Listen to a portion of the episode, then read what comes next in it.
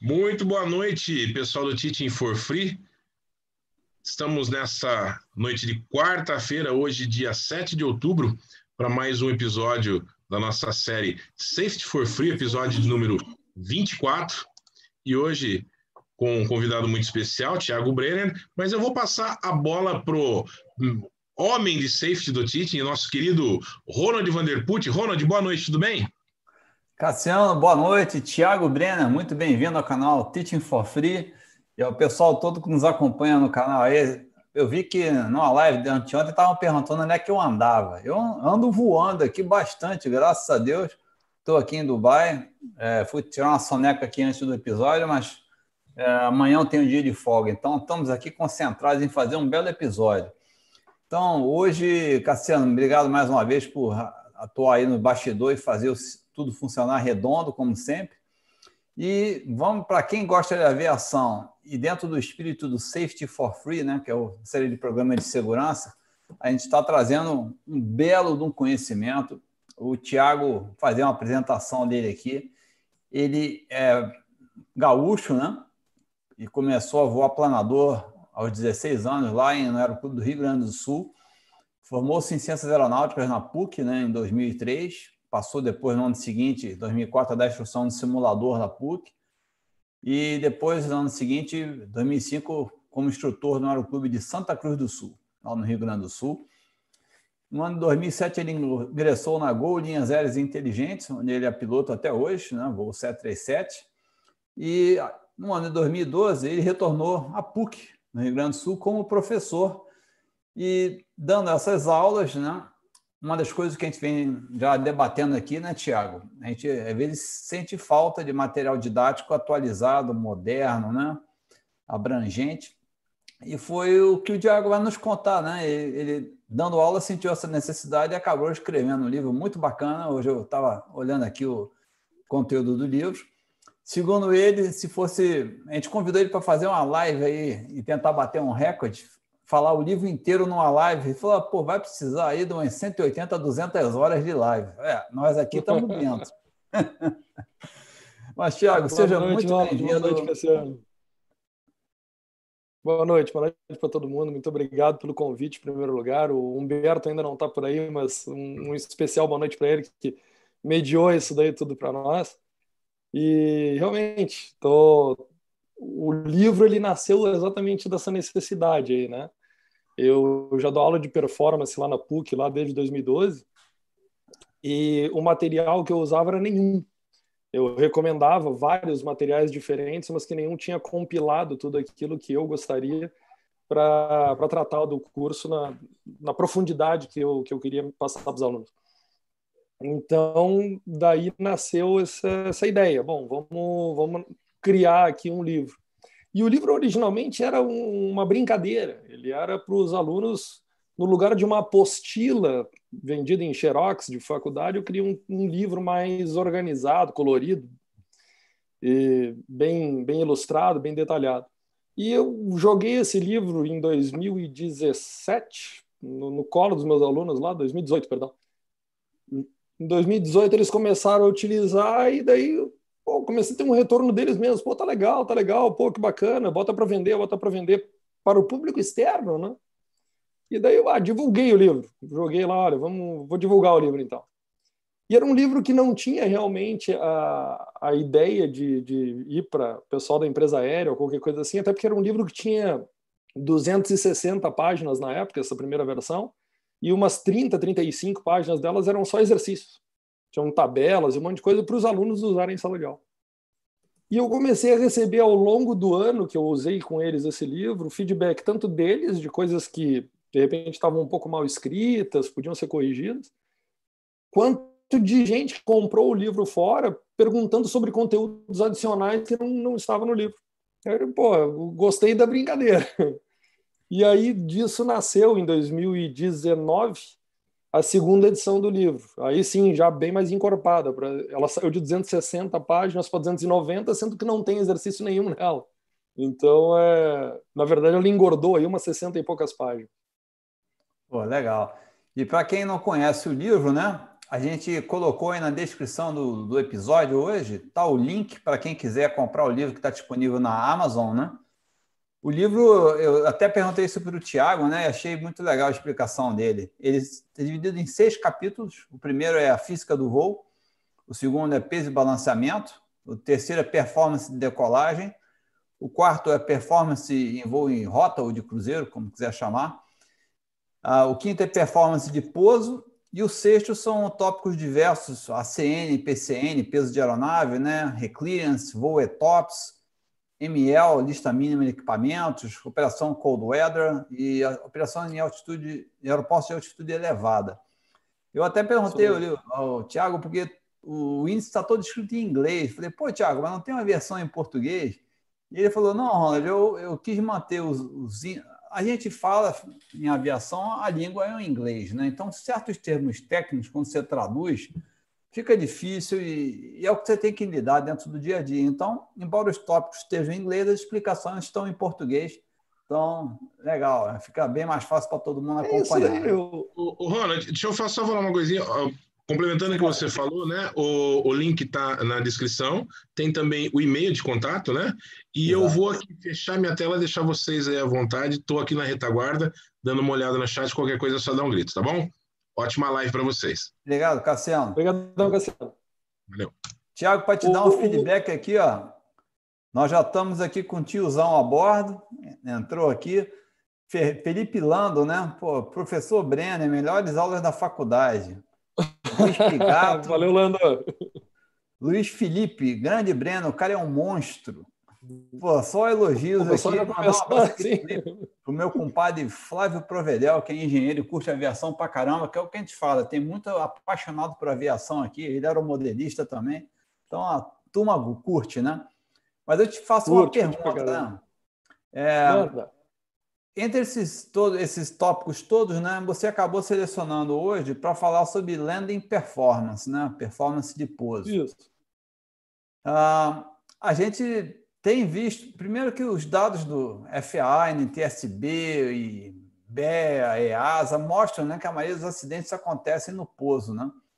E dentro do espírito do, do conhecimento, do safety, do, que é o propósito desse episódio, é, eu acho que foi um, um, tópico muito bem escolhido, né? porque a hora que a gente toma a decisão de não arremeter e prosseguir para um pouso, a gente precisa ter muito conhecimento e, e controle de, do que a gente vai discutir aqui hoje. Né? O que, que eu sou capaz de fazer com a minha aeronave nessa pista que está na minha frente? Né? Quais são os meus limites e até onde eu posso é, puxar o envelope operacional dessa aeronave? Né?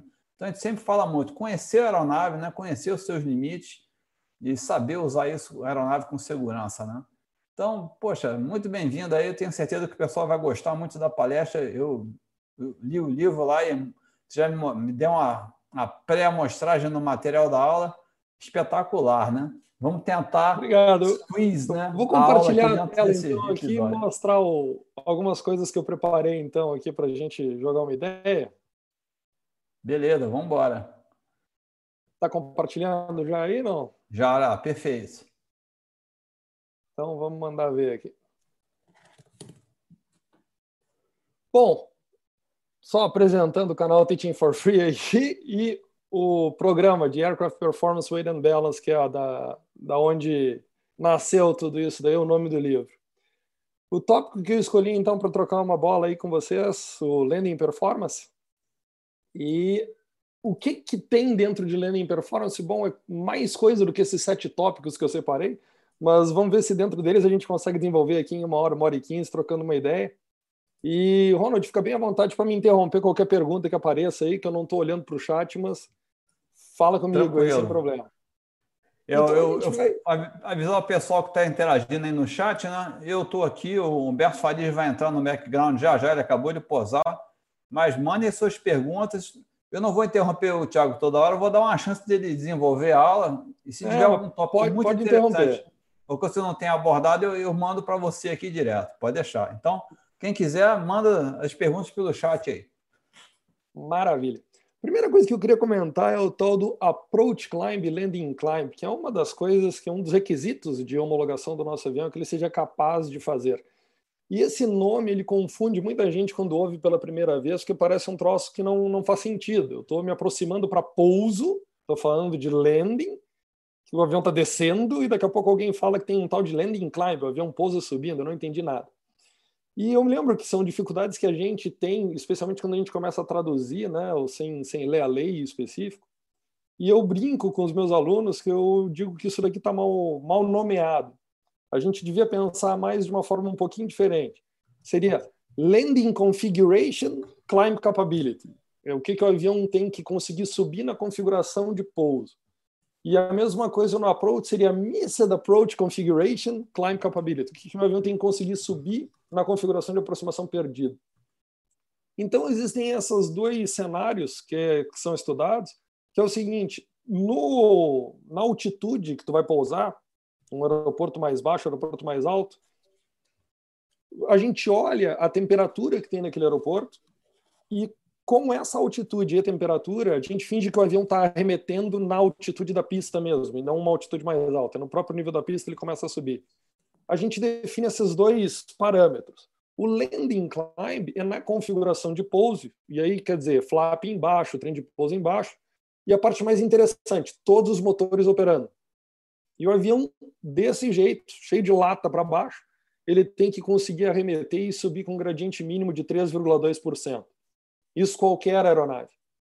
Já o approach climb, que na verdade, como eu falei, é Missed Approach Configuration Climb Capability, esse approach climb é uma configuração já de aproximação perdida. Vou dar um exemplo do 737, que é o avião que eu estou mais familiarizado. A gente está aproximando lá com flap 30 ou 40, na hora de arremeter, flap 15, 15. trem recolhido e a subida. caso do 77 é flap 20, se não estou enganado? Flap 20, exato. 20. E trem recolhido. E aí só o que muda é o seguinte: um dos motores aqui está inoperante. Aqui é considerado um dos motores em falha. E aí não é justo pedir com que tudo que é avião cumpra a mesma regra. Não posso cobrar de um 747, de um MD-11 ou de um 37, um com dois, um com três e um com quatro motores, tudo a mesma coisa. E aí, então, é considerado um gradiente diferente para o número de motores que tu tem. Se tu tem dois motores, como um 737, um A320, 2,1%. Se tem três, como um MD-11, 2,4%. Se tem quatro, como um A380, 2,7% sempre considerando aqui o teu motor crítico inoperante. Faz sentido, e todos né? esses cálculos. E faz sentido, faz sentido. Mas o que e, mais Thiago, interessante aqui... Fale. Tiago, para dar uma ideia assim, um, um feeling mais de, de uma coisa real para quem está assistindo, vamos considerar a pior das hipóteses, né? um 737 ou um 777 bimotor arremetendo com approach climb gradient de 2.1, né? Seria a pior performance que o avião teria. Isso. Isso está mais ou menos quanto de razão de subida, só para quem está assistindo ter uma ideia. Se você considerar aí uma velocidade de arremetida aerodinâmica de 170 nós, vamos colocar um avião Boa. bem pesado, Boa. 170 nós vezes 2% dá quatro, um pouco menos de 400 pés por minuto.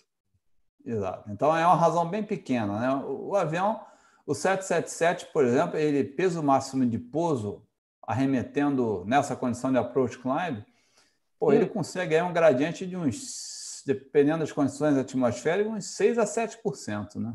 O bicho é um cavalo, né? Isso próximo do nível do mar, né? Eu quero saber ele pousando lá em 8, é, o 77, se não me engano, também é 8.400 pés o teto de pouso Isso. e decolagem dele, né? É, mas é 8.400 pode... pés, um dia mais quente, 22, 23 graus de temperatura local, que seria ISA mais muita coisa, já isso. É. Aí eu não, acho um desafio gente... interessante. A gente sente bem isso. Né? A gente opera em Quito, né? 9.200 pés, um voo cargueiro. Esse dia fomos sair de lá e a gente sai leve. A gente sai de Quito para Porto Rico para conseguir pousar em Porto Rico, abastecer para atravessar para Amsterdã. E, cara, deu uma esquentadinha. Quito direto, tu não consegue sair, né? Quase não conseguimos sair, foi o que você falou. o avião muda completamente. O avião muda de figura. Operar em aeroporto alto, o avião muda completamente de figura. É. O... E uma coisa que eu reforço para os meus alunos, de certa forma, é o seguinte, que uma coisa é o que o avião tem que cumprir. E isso quem determina é o FAR 25 lá, seria o regulador, seria no caso aqui uma ANAC da vida, ou então uma EASA, ou um FA. E a outra coisa é os procedimentos de arremetida, que uma coisa não tem nada a ver com a outra. Falando de Brasil, quem constrói procedimento de arremetida é o DSEA. E o DSEA e a ANAC aqui, eles não têm uma conversa um com o outro. O regulador, quando ele pediu que o avião conseguisse arremeter, ele não pensou numa arremetida em instrumento, ele pensou só em dizer o seguinte: eu quero que o meu avião suba no mínimo um X. E eu digo isso porque nós estamos falando de um bimotor, que é a maioria dos aviões pelo planeta Terra hoje, e o teu bimotor é obrigado a cumprir 2,1. Supondo que ele esteja nesse mínimo, ele está legal, só que qualquer carta de arremetida, absolutamente qualquer uma, é construída com gradiente mínimo de 2,5. Então, o fato de tu conseguir ter um gradiente de subida mínimo não significa que tu cumpras uma arremetida publicada numa carta. Em especial, quando a carta ela não tem nada publicado, ela é 2,5.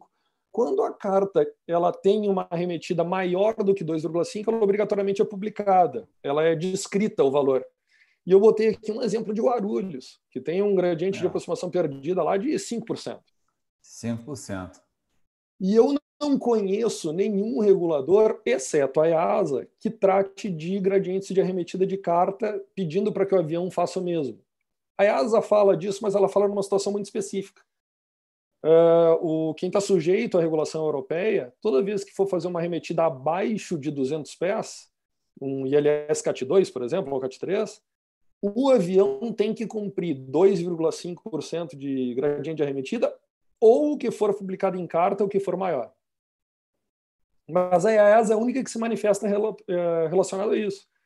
Querendo fazer uma aproximação ILS CAT2 no Brasil, seguindo as regras do ANAC e DCE, se a aproximação perdida de Guarulhos é 5% e teu avião está cumprindo só 2,1%, ele está dentro da lei.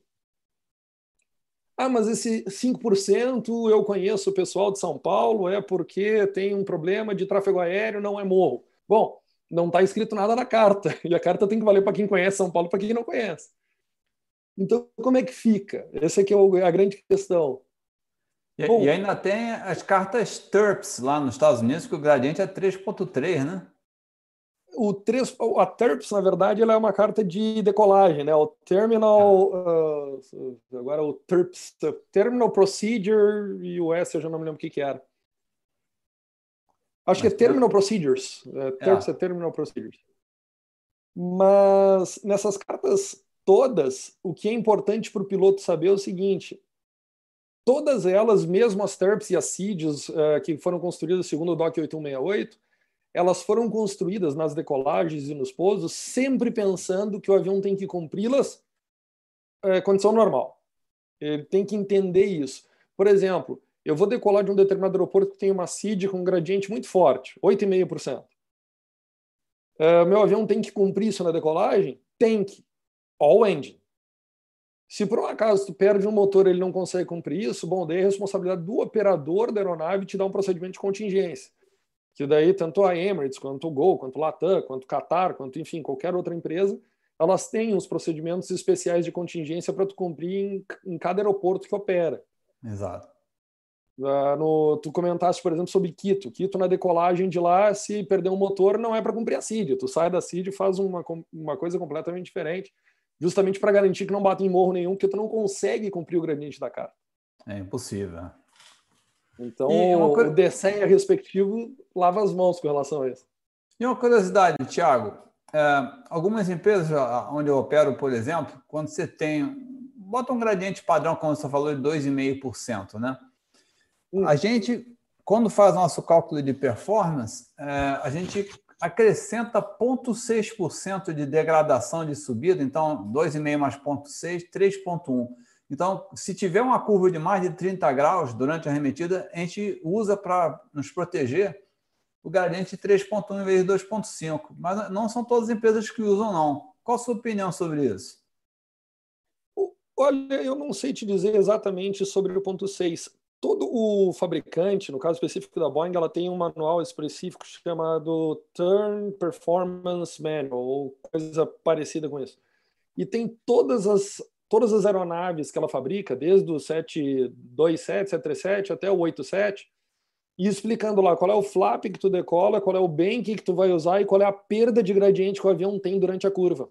Exato. Se por um acaso a Emirates voando 77 usa isso, é porque na maioria das decolagens de vocês, o 77 com 30 graus de bank perde 0,6 ela já viu isso no gráfico.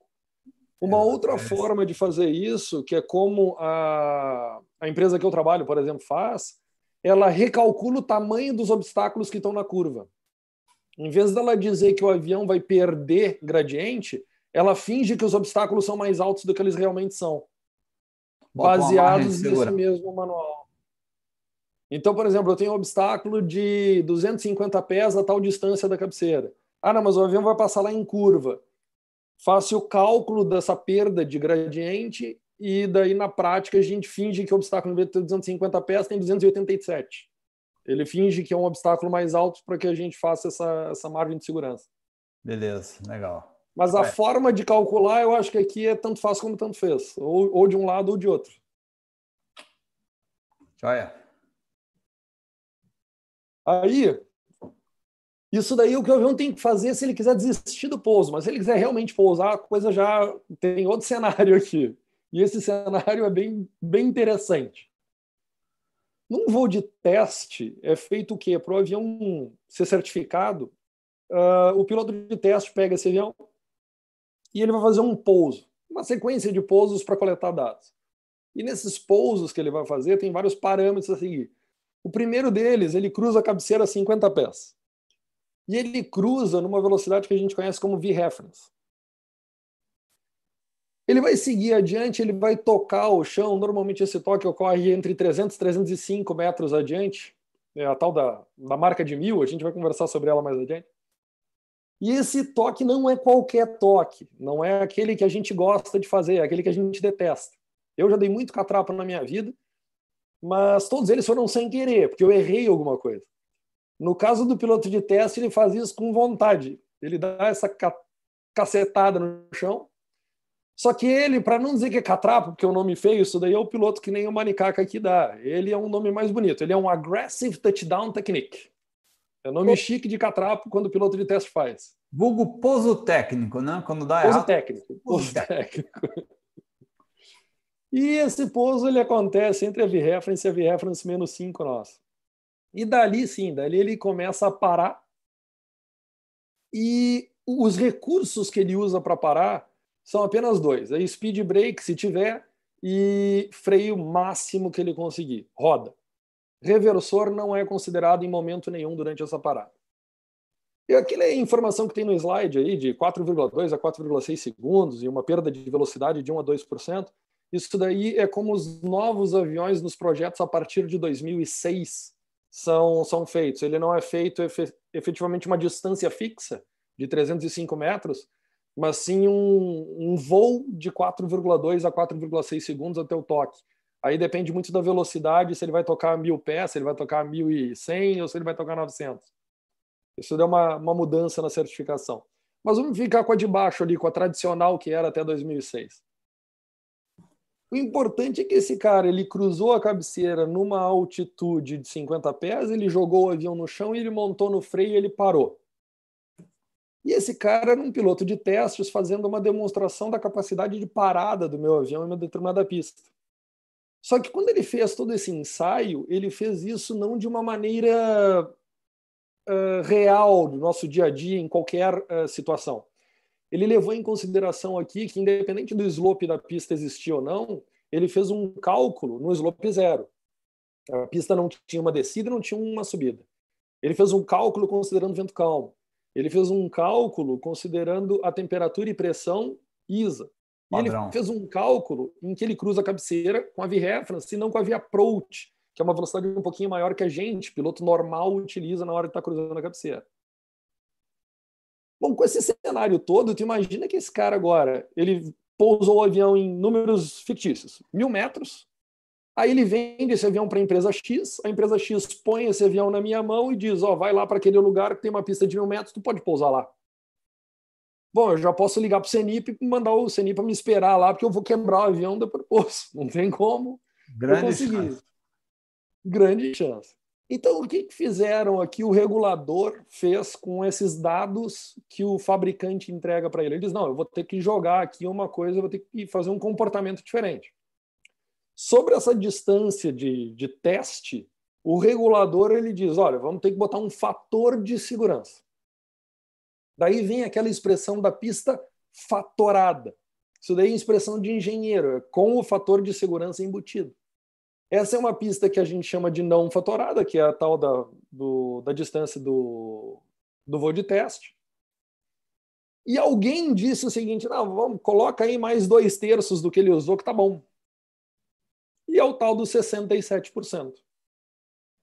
Só que isso desde que a pista esteja seca. Então, o Tiago aqui, ele só pode pegar o avião, decolar para a localidade X, se essa localidade X tiver um comprimento de pista que seja igual ao que o piloto de teste conseguiu, mais 67%. E se a pista, por um acaso, chegar lá e tiver molhada? Bom, aí muda mais um pouquinho. Alguém deve ter sentado um do lado do outro, e aí? Quanto o avião derrapa em cima da pista? Quanto a pista deixa de ser eficiente a capacidade de frenagem? A verdade é que existem 350 tipos de asfaltos ou concretos que estão espalhados pelo mundo inteiro e que têm coeficientes de atrito dos mais variados. Então alguém simplesmente arbitrou, foi absolutamente arbitrado, que olha, põe 15% a mais de margem de segurança que eu acho que está bom. Então, sobre esse valor global, já foi acrescido mais 15%, que é o que será permitido para tu pousar numa condição de pista molhada. Mas o importante de analisar isso daqui é que isso daqui foram valores arbitrados que a gente vai chamar de fatores de segurança, ou seja, pistas fatoradas, mas que eles não estão ali à toa, que eles estão ali justamente porque o cara do voo de teste usou a pista com slope zero, pista nivelada, ele usou uma pista que não tinha vento, ele usou uma pista em que a condição atmosférica era ISA, ou seja, a velocidade de solo dele não era mais alta em função de um dia quente ou de uma temperatura ou de uma pressão baixa. Uh, ele cruzou a cabeceira na V-reference, como um piloto de teste faz, e não numa velocidade um pouco mais alta, como a gente faz. É, então, a gente, por exemplo, né? não lá de graça. Você, você falou de V-approach, né? A V-approach, no mínimo, é cinco nós acima da V-reference, né? Então, mínimo, a gente já cruzaria com essa desvantagem de cinco nós. Não, não parece muito, mas na realidade cada nó conta, né? Então, você tem um número, por exemplo, médio aí para dizer quanto um nó aumenta de distância de pouso a mais? Para aqueles que gostam de, Isso de entrar muito, quente? Isso depende muito de avião para avião. Eu posso te dizer, Sim. no Boeing 737 que eu vou, eu conheço. É, um nó de velocidade de solo não é necessariamente um nó de velocidade é, indicada, não significa a mesma coisa. Mas um nó de velocidade de solo no Boeing 737, ele come aí mais uns 12, 13 metros de pista. Exato. Então, com cinco nós aí, você está gastando aí 60 metros a mais, né? 60 metros de pista com esses cinco nós aí já vai. Grosso modo, a gente está falando. Mas é, é, é Para um 737 é isso. É importante ter aquela consciência, né? Porque a gente não. não eu vou em muito 737 também, e o 737 é um 737 grande, né? Você faz esse ajuste de via approach, né? E usa geralmente, na, na maioria dos casos, cinco nós a mais, e o sistema de autothrottle compensa as rajadas, eventuais variações de vento e de velocidade, né? Mas essa margem já, é, já, já te dá uma margem grande, né? Porque na VREF, normalmente a velocidade de stall é 30% menor, então você já tem uma margem grande na VREF.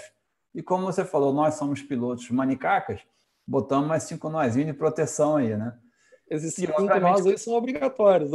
O outro fator que você falou, né? Com seis pés de razão por segundo, são 360 pés por segundo de razão de descida na hora do toque, né? A gente não faz isso, a gente dá aquela arredondada até pelo conforto do passageiro também, né? Pelo conforto do ego também, né? Chega, olha, é. dá uma catrapada, é. fica chateado pro resto do dia. É uma pancadazinha considerável, né? Não é uma coisa corriqueira, não. Eu acho que você, com isso, o Eduardo Silva aqui perguntou, Tiago, o fator de segurança é computado nas tabelas de distância de pouso? Eu acho que você acabou de dar uma explicação bem clara, né? Como esse fator de pista seca é uma coisa interessante. Essa, quando a empresa aérea ela define, olha, em determinada pista tu pode pousar com determinado peso, pistas curtas acontece muito isso, é, limita abaixo do estrutural do avião. O, o que limitou ela foi justamente isso. Só que isso daqui não tem nada a ver com que a gente voa. Isso é uma coisa que eu vou, eu vou jogar mais para frente na discussão. Mas isso daqui é aquilo que o engenheiro calculou sentado na mesa dele e que ele disse: olha, podemos despachar esse avião para chegar em determinada localidade. Eu vou dar um exemplo aqui no Brasil que bastante gente conhece, Congonhas, o Santos Dumont. Uh, o avião pode decolar da cidade X para chegar lá no Santos Dumont com um peso de 58 toneladas que ele vai caber dentro da pista. Mas isso não é uma verdade absoluta, porque ele vai caber dentro da regra que a ANAC, ou que o FAR, ou a FAA, ou a EASA, enfim, desenvolveram que é tudo igual para todas elas, não muda nada. Inclusive, o número da regra é o mesmo. Se eu falar aqui FAR 25, eu estou falando do RBAC 25, eu estou falando da EASA CS 25, enfim, é tudo a mesma coisa. É uma cópia um do outro sempre. E aqui, por um é. acaso, se alguém sair procurando esse 67%, não vai achar, tá? Isso daqui, só para avisar, na verdade, na norma está escrito com uma perspectiva não do avião, mas da pista. Só troca a perspectiva, é um cálculo matemático. No, na regra está escrito que uma pista seca o avião tem que conseguir pousar em até 60% da distância disponível, que é a mesma coisa que dizer que a distância de flight test tem que ser aumentada em 67%. É a mesma é o mesmo cálculo, não muda nada. Mas uma coisa tem de interessante que é no cálculo da pista molhada. Na pista molhada, a regra oferece duas possibilidades. Uma é aumentar esse valor em 15%, isso é uma possibilidade e a outra é fazer um cálculo diferenciado.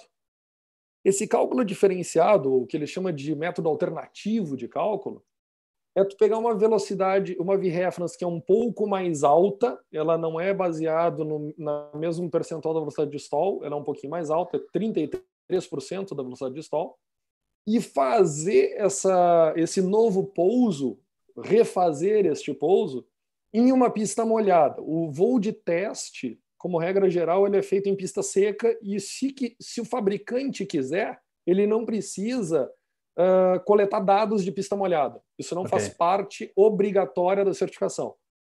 Mas vamos supor que ele queira. O fabricante Boeing, o fabricante Airbus, Embraer, eles quiseram fazer o teste em pista molhada e ver qual é a capacidade de frenagem do meu avião nessa pista. Se eles divulgarem esse tipo de dado, o cálculo pode ser feito de uma forma um pouquinho diferente. Em vez de pegar a pista seca, aquela distância que a gente conseguiu em pista seca, e aumentar uh, 15%, a gente pega esse dado efetivo de pista molhada, com uma velocidade de aproximação um pouco mais alta, afinal essa referência ficou 1,33 agora, da velocidade e sobre este novo valor coloca os 15% uh, de margem. Essa vai ser, então, a distância real, ah, desculpa, a pista, o tamanho de pista, a LDA que eu tenho que ter para operar neste determinado aeroporto em pista molhada. E esse é o é. grande negócio das tais pistas com groove, ou então com o tal do SKR, que é o Skid Resistant Runway.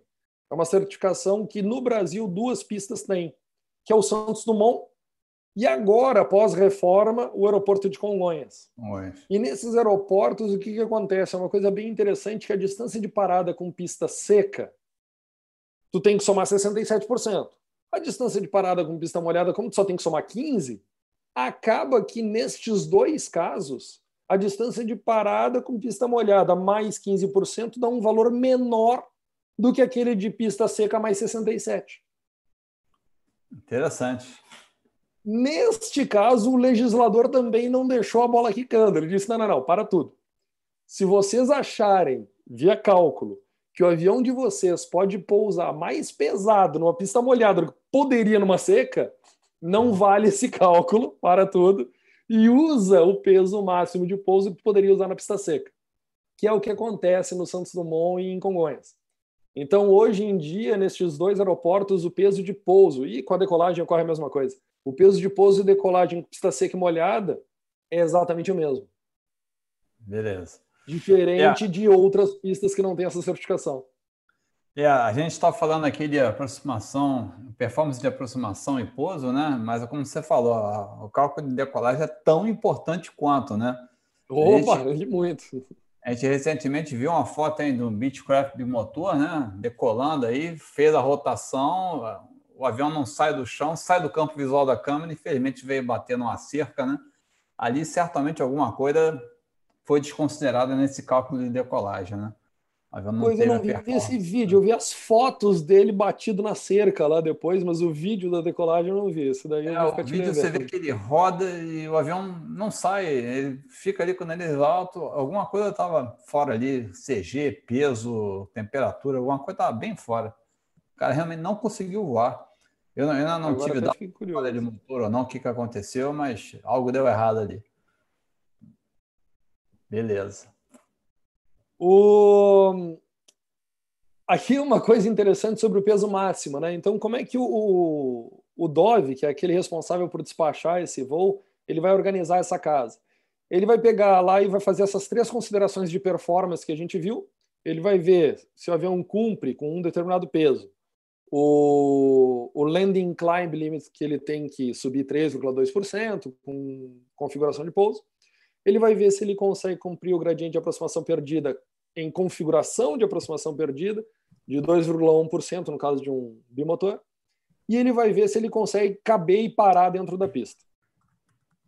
Por outro lado, ele vai ver também se ele consegue é, pousar lá dentro do PCN, que aquela pista foi estabelecida, e dentro do peso máximo certificado do próprio avião ele vai escolher o menor de um lado, o menor do outro, e entre os dois menores, o menor. Ou seja, o mais baixo peso que ele conseguiu desses limitantes todos. E esse daí vai ser o peso máximo que ele vai despachar o avião para pousar em determinada localidade, seja essa localidade qual for. Em pistas mais longas, é normal que ele atinja facilmente o peso máximo é, de certificação.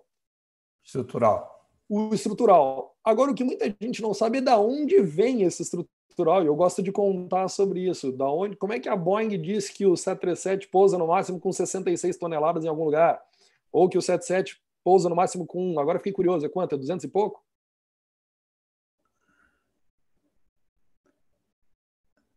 Perdão? O, o 77, eu não sei o peso máximo de pouso dele, é 200 e poucas toneladas? 251 nos quebrados. 200 e muito até, não é nem 200 e pouco. Mas é, da onde normal, vem... O cargueiro vai a 260. É peso pra caramba. E eu feliz aqui, eu não consigo decolar. O meu decola no máximo com 79. e de onde vem esse número? De onde é que os fabricantes tiram esse número para certificar o avião? Ele vem, na verdade, de um, um catrapo. É um catrapo que diz que o trem de pouso tem que aguentar alguma coisa. O peso máximo de decolagem, por incrível que pareça, ele vem do mesmo número, ele vem de um catrapo também. No peso máximo de decolagem, como é que o avião faz? Ele decola no peso máximo que ele quer certificar. Vou dar um exemplo aqui do 737, 80 toneladas. Ele decola, dá uma volta, circuito de tráfego e pousa com esse peso que ele decolou. E não é qualquer pouso.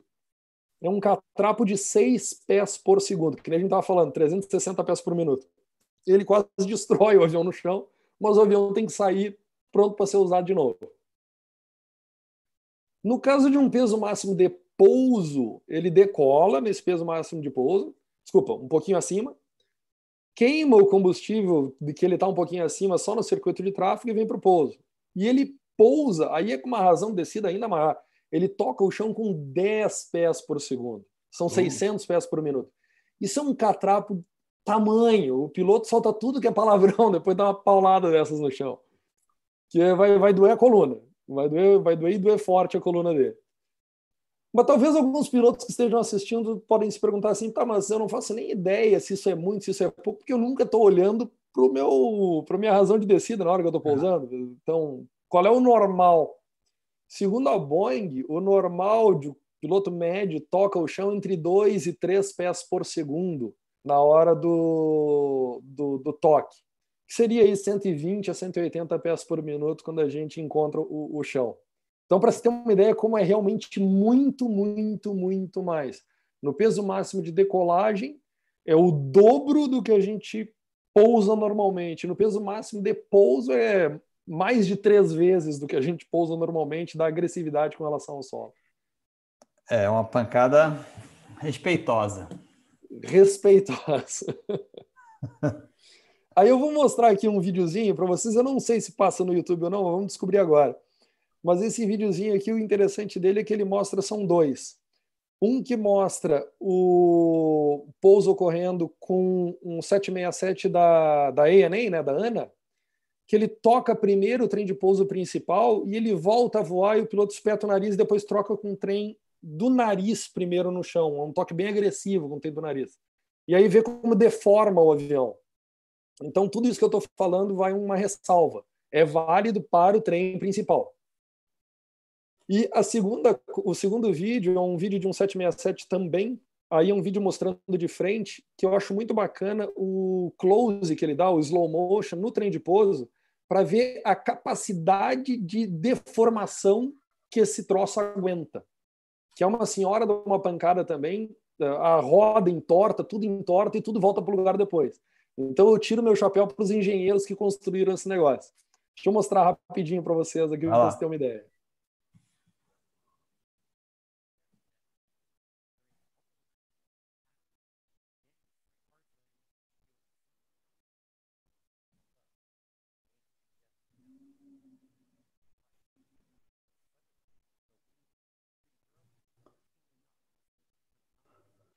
E aí você repara no vídeo, né, Tiago, que depois do primeiro toque do nariz já aparece o, o wrinkle, né? A do, dobra na fuselagem ali atrás do nome. Né? Dobra, dobra tudo.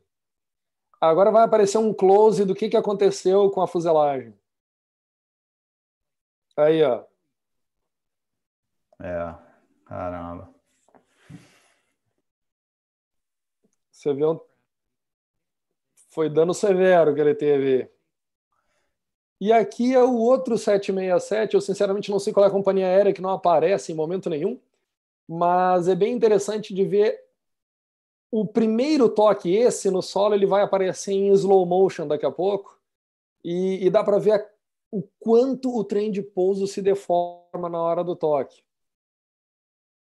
E estava pronto para voar de novo esse avião sem problema nenhum.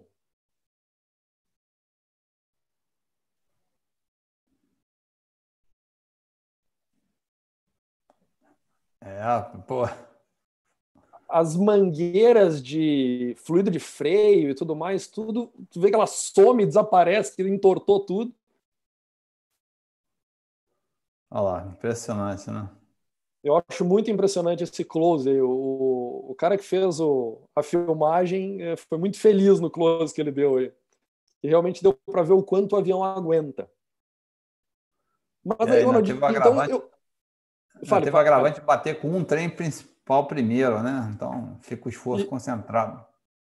E mais um detalhe: aqueles números que eu te mostrei é para um trem mesmo. Também tem mais essa daí de coisa boa. É. é uma senhora de uma pancada que um trem tem que aguentar sozinho. No caso de um A380, um 47, que o conjunto é daí o par de um lado, né? Aí o conjunto é maior de trem de pouso, não seria um sozinho ali. É. Mas tudo que a gente falou até agora é todos os cálculos que o engenheiro faz para dizer depois, Odove, tu pode despachar o voo para pousar lá com tal, tal peso. E o problema disso é que o piloto voa o avião de forma diferente. O piloto ele não vai montar nos freios, como eu te falei, existe aquela margem de 67%, só que talvez ela pode ser que ela não seja suficiente. E foi o que aconteceu num acidente em 2005, em dezembro de 2005. Tem um acidente que eu vou mostrar agora, uh, aqui em Chicago. Teve um 737 que foi posar nessa pista 31C de Chicago. Só quero fazer uma ressalva, tá? Eu estou mostrando aqui, tem um, um EMAS, que é o Engineering Material Arresting System. Esse EMAS aí, ele é muito utilizado nos Estados Unidos agora, país rico é outra coisa, justamente para situações de aviões vararem a pista, seja em decolagem, seja em pouso. E o objetivo deles é que, se o piloto errou no cálculo, ou se pousou muito além, ou se tomou uma wind shear durante o pouso e acabou varando um pouquinho demais a pista, para segurar o avião e não permitir que ele ultrapasse os limites do aeroporto e cause danos, quebrando uh, asa, quebrando, arrancando pedaços de motor, incendiando, seja lá o que for. Só que esse EMAS aqui dia na época do acidente em Chicago, em 2005. O uh, que, que aconteceu? O avião pousou na pista 31 do centro. É uma pista próximo do nível do mar, 600 pés de elevação, e que tem um comprimento relativamente bom, pelo menos para parâmetros brasileiros, 1.776 metros. Para se ter uma ideia de comparação, o aeroporto de Congonhas é um aeroporto que tem 1.660 metros de distância de pouso disponível, de LDA, mas ficam a 2.600 pés, 2.600 pés de elevação. Esse daqui não, esse daqui é praticamente ao nível do mar. De novo, insisto que o EMAS lá não existia na época do acidente. Mas o que, que aconteceu? Eu quero mostrar esse vídeo agora para vocês do avião pousando e eu quero chamar a atenção para alguns detalhes. Uh, aonde ele toca, que é logo depois da marca de mil, então ele toca ainda dentro da zona de toque, perfeito. E o freio funcionando normalmente. Uma das coisas que não é atuada até os últimos metros é o reversor. E eu quero conversar disso um pouco mais adiante. E por último, a velocidade que ele vara a pista. Ele vara a pista, se não me engano, são cerca de 30 nós. Mas vamos dar uma olhadinha no vídeo aqui rapidinho. É um vídeo da NTSB. A aproximação foi normal, estabilizada, uh, com flap de pouso colocado certo, checklists prontos, tripulação fez um bom briefing. Nada disso foi errado. Cruzamento de cabeceira aconteceu a 40 pés, o avião fez um pequeno flare. Aqui está a marca de mil, logo ao final dela o avião já toca. Então tocou no ponto certo. O freio atuando em 3.000 PSI, normal para um 737. O autobrake estava funcionando. O piloto sentiu que a coisa estava um pouco feia, ele desliga o autobrake, ele aumenta a pressão sobre os freios. Até agora sem reversor. O reversor vai ser comandado pela primeira vez agora, faltando pouco menos de 100 metros para terminar a pista. Velocidade de solo do avião no final agora da, da pista, quando ele atinge o muro. 40 nós. E aí o avião para numa rodovia ao lado do aeroporto. Vou mostrar aqui uma foto para vocês. Não teve nenhuma vítima fatal no avião, ninguém sequer se machucou no avião, mas teve uma vítima fatal que foi uma criança que estava num carro. carro. que foi atingido por esse avião quando ele varou a pista. Uh, mas eu volto a me perguntar o que, que aconteceu, porque o avião estava abaixo do peso máximo que o despachante disse que o avião poderia pousar. Ele estava numa aproximação estabilizada, ele tocou onde deveria tocar, ele estava na velocidade correta e ele mesmo assim parou a pista. Tudo estava de acordo e mesmo assim ele não parou. Então o Bem, que, que aconteceu? Pela foto tem bastante neve, né? Isso foi uma das coisas então que começaram a investigar. Será que é suficiente o engenheiro dizer que, olha, uma pista 15% maior tá tudo certo, tu vai lá e pousa que dá certo? Começou a se ver que não era suficiente e que nenhum piloto jamais fazia esse tipo de avaliação. A avaliação era sempre feita pelo departamento de engenharia e nunca pelo piloto nas condições reais que o aeroporto apresentava.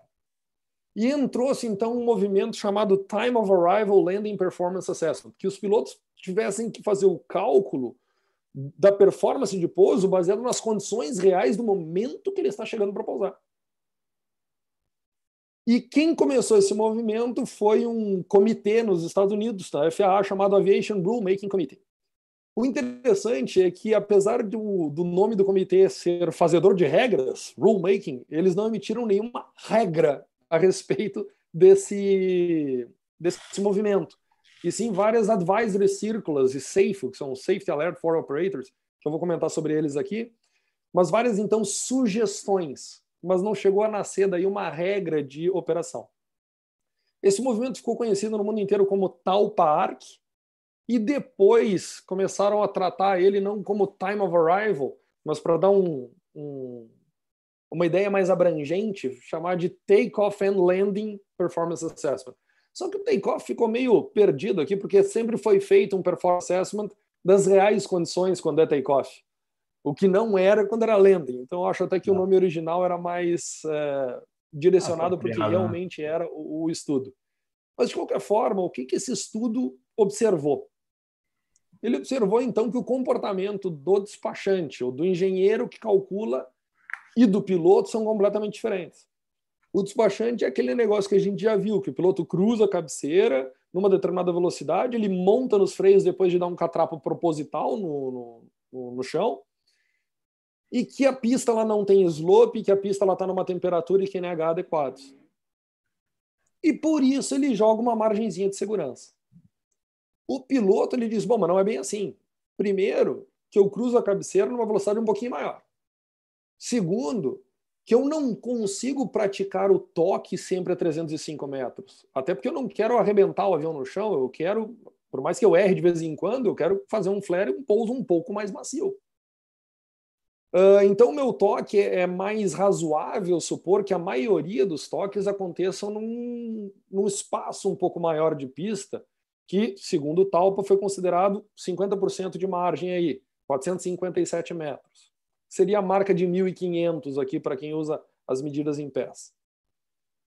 Uh, o meu toque, ele não acontece de novo na V-Reference menos 5, ele vai acontecer entre a VAPP e a VAPP menos 5. A desaceleração, na maioria das empresas aéreas, até por uma questão de custo, é pedido que se use o freio automático do avião, que trabalhe uma taxa de desaceleração, ao invés de simplesmente jogar 3 mil PSI em cima do freio e parar de qualquer forma. E além do mais, pode estar um dia mais quente, de pressão mais baixa, em que a minha velocidade aerodinâmica e de solo é bem mais alta. E também a pista pode ser downhill, pode ter um slope para baixo e eu tenho dificuldade de parar. Tudo isso somado, os pilotos disseram: sobre esta condição real, nós ainda queremos alguma margem de segurança, que foi arbitrado, mais uma vez, 15%. A coisa boa é que aqui o piloto pode usar o reversor diferente do cálculo do, do DOV, do engenheiro, que o reversor não é considerado. Neste é, caso.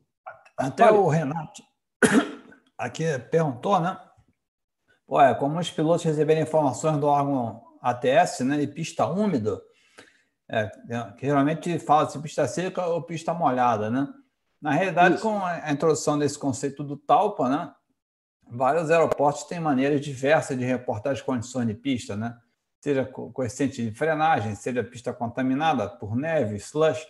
Então, essa a gente usa essa tabela da Talpa e ela dá as diversas condições: seca, úmida, molhada, contaminada, com neve molhada, neve seca, com gelo, enfim. Perfeito. Você vai fazer os seus ajustes de cálculo de pouso de acordo com a condição específica daquele momento do pouso real, como você falou. Né?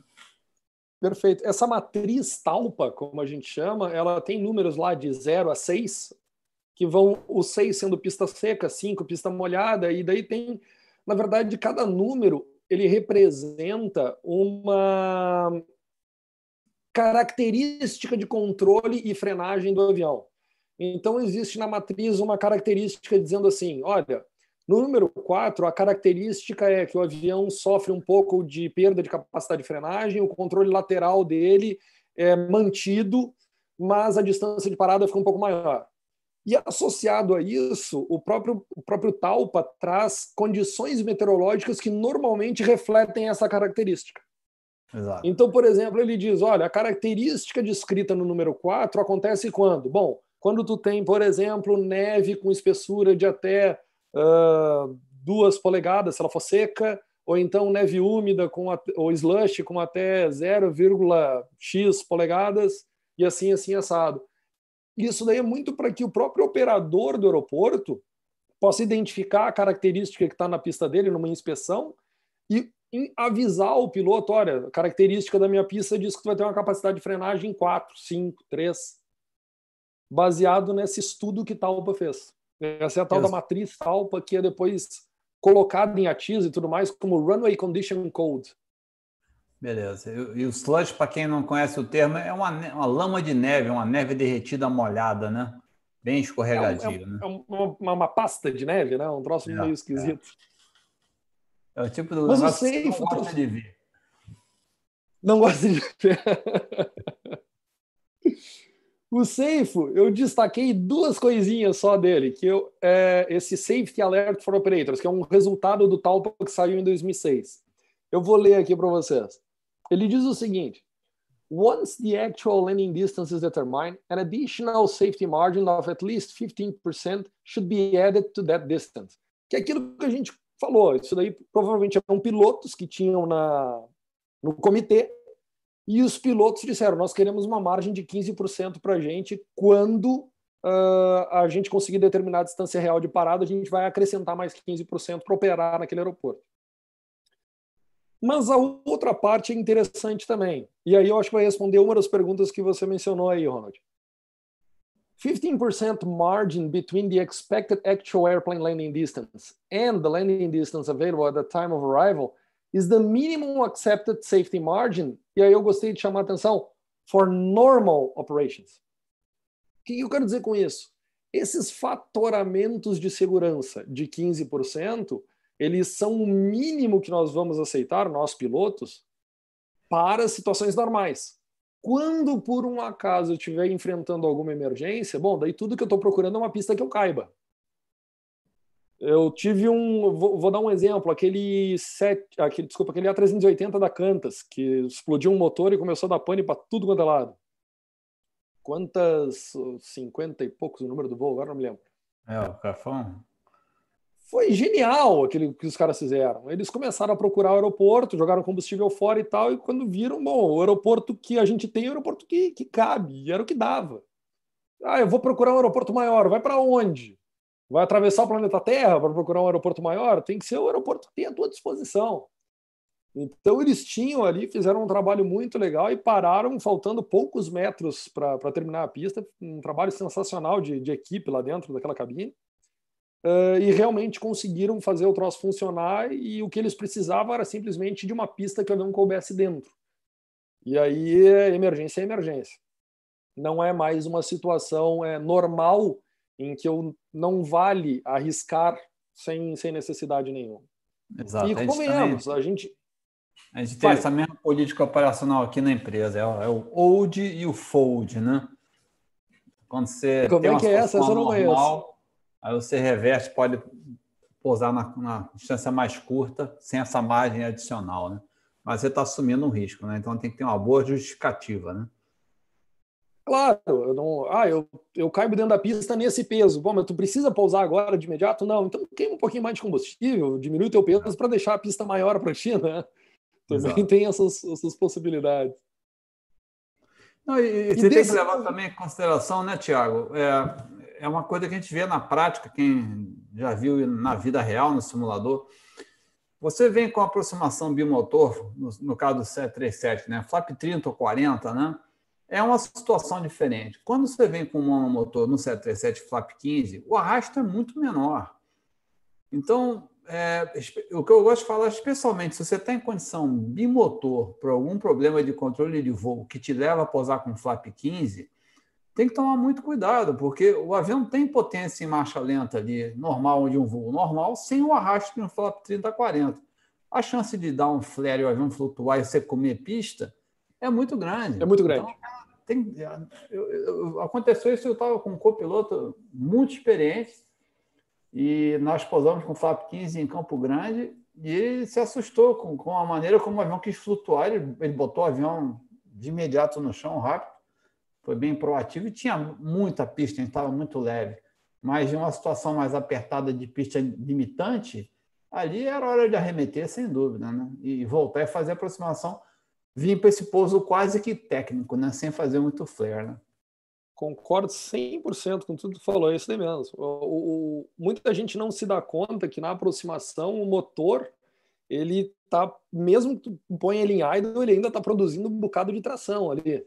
No, é. no, caso de um 737, por exemplo, o motor dele produz alguma coisa ao redor de mil libras de empuxo, cada motor ao nível do mar, em idle. E aí, e aí ainda tem um detalhe que, em vez de ele estar no idle, ele vem porque chama de approach idle, que é uma potência um pouquinho Que é um pouquinho maior, mais. Né? Que é justamente para diminuir o tempo de resposta se precisar dar uma arremetida, né? Então, piora um pouquinho mais ainda, né? Piora um pouquinho mais, exatamente. Legal. Aqui Nossa, eu fiz um exemplo para resumir essa, essa brincadeira toda uh, de um pouso no Santos Dumont. Peguei o 737, que é o avião que eu conheço, e no Santos Dumont, por exemplo, numa condição meteorológica que eu inventei aqui, de um dia quente e ventoso, uh, o despachante, ele fazendo os cálculos dele, ele chega à conclusão que ele pode pousar lá com 58.400 quilos, num determinado cenário que eu montei aqui. Só que da onde veio esses 58.400 quilos? Ele veio do cara cruzar a cabeceira a 50 pés, do piloto tocar o chão 305 metros depois, e dele iniciar uma desaceleração em que ele vai comer aqui mais 489 metros de pista, totalizando 794, incluindo a air distance dele até o toque. E isso é 60% da pista do Santos Dumont, que tem 1.323 metros de comprimento disponível. Agora, vamos para a realidade. O piloto ele vai chegar lá, não, nós vamos usar um auto break em máximo.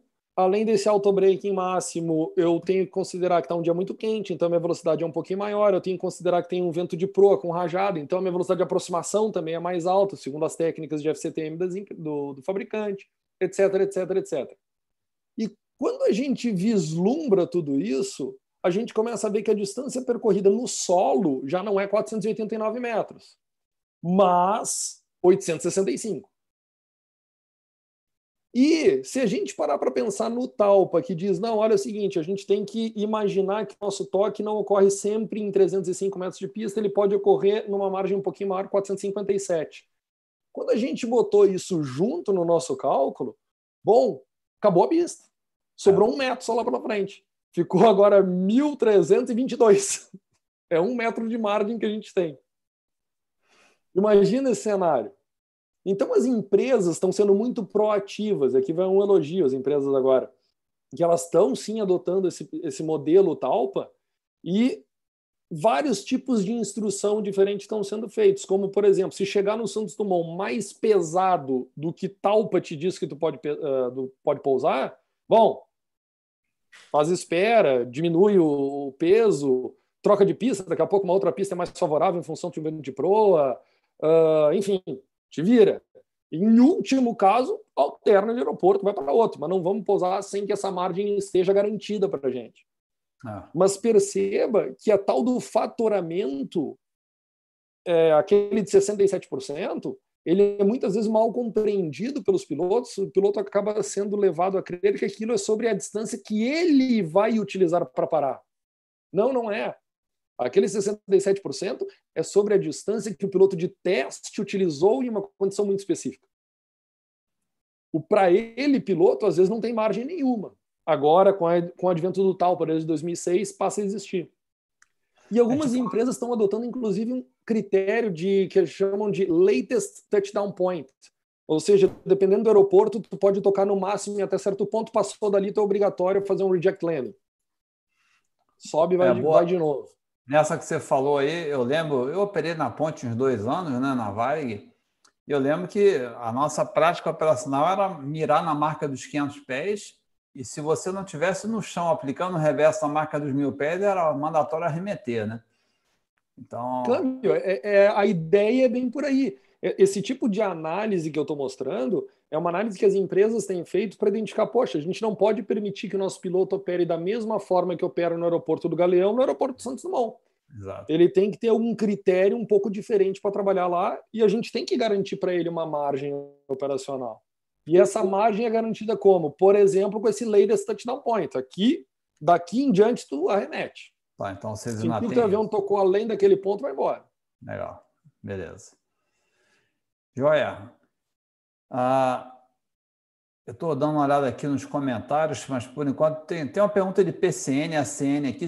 Mais para frente a gente fala para não interromper sua linha de raciocínio. Pode aqui. ser, pode ser. Eu, tenho, eu não tenho nada preparado sobre isso, mas a gente conversa também sobre PCN e ACN, não tem problema. Tranquilo. Bom, aqui eu só considerei aqui, então, qual seria esses 15% a mais né, neste cenário fictício que eu desenhei aqui. Agora, uma coisa que é aquele negócio, a gente desenhar uma trajetória normal de aproximação para um ponto mais cedo da pista é uma coisa extremamente louvável, até quando a gente está numa pista muito curta como Santos Dumont, que é uma técnica que tu mencionaste. Agora, uma das coisas que eu vejo como uma má ideia tremenda é uma flat approach. A gente vem lá aproximando 4 a 0 pendurado no motor, dando um raso em cima de tudo que é mastro no Santos Dumont, por exemplo, de, de, de barco, para cruzar a cabeceira e tentar tocar no chão. Né? Isso daí eu acho muito complicado, porque na prática, na maioria dos casos, a gente acaba aumentando a distância de parada e eu quero mostrar aqui por quê. Que a flat approach não é um bom negócio. O meu avião está desenhando aqui, então, uma descida de 3 graus, um ângulo normal de 3 graus de descida, e para manter essa velocidade qualquer que eu botei no velocímetro aqui, 135 nós, ele precisa de um pouco de motor aplicado.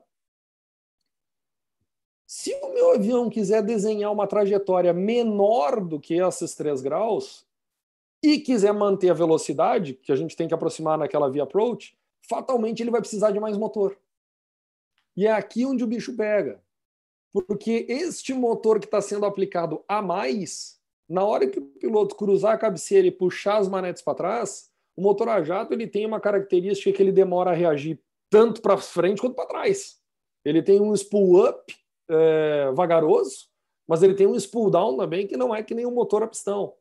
Então ele vai continuar produzindo tração em uma aproximação mais rasa, que tu entrou no efeito do solo antes, e a chance de tu flutuar e tocar muito longe é muito grande aqui nesse tipo de aproximação.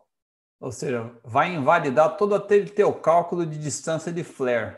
Nada mais está valendo. Tudo aquilo que eu estudei até agora, com uma hora de apresentação aí, nada mais está valendo a partir de agora. E o contrário tem seus problemas também. Aquele cara que gostava, aquelas aproximações antigas que a gente fazia power off, né? Que antigamente todo mundo falava, não, power off, power off, power off, que vinha lá de cima, lá do, do nível 380 e não dava motor para nada. O próximo motor que ele ia dar era reverso. Ele tem que tomar alguns cuidados com a velocidade de aproximação, porque o avião ele precisa de energia para fazer o flare também. E quando a gente vem num ângulo muito acentuado, uma coisa que a gente vem com muito pouco para manter a velocidade é motor. E o que, que tem aqui? Bom, aqui tem o problema do arredondamento. O piloto, quando ele dá aquela cabrada para levantar o nariz, ali acontece um fenômeno que é que ele aumenta o peso do avião e joga o trem de pouso do avião para baixo. Ele faz tudo ao mesmo tempo. E é onde normalmente as maiores pauladas a gente dá são quando a gente tenta fazer o flare muito perto do chão numa razão de descida alta. Às vezes é mais negócio deixar o avião bater do jeito que estava do que tentar levantar o nariz. E eu mostro aqui por quê. É o 727 é um exemplo típico, né? Que o trem está lá para trás, né? Então, braço de alavanca, quando você dá essa rotação súbita, você acelera o trem. O trem de pouso vai para baixo é. muito, e muito. E não é. é pouco.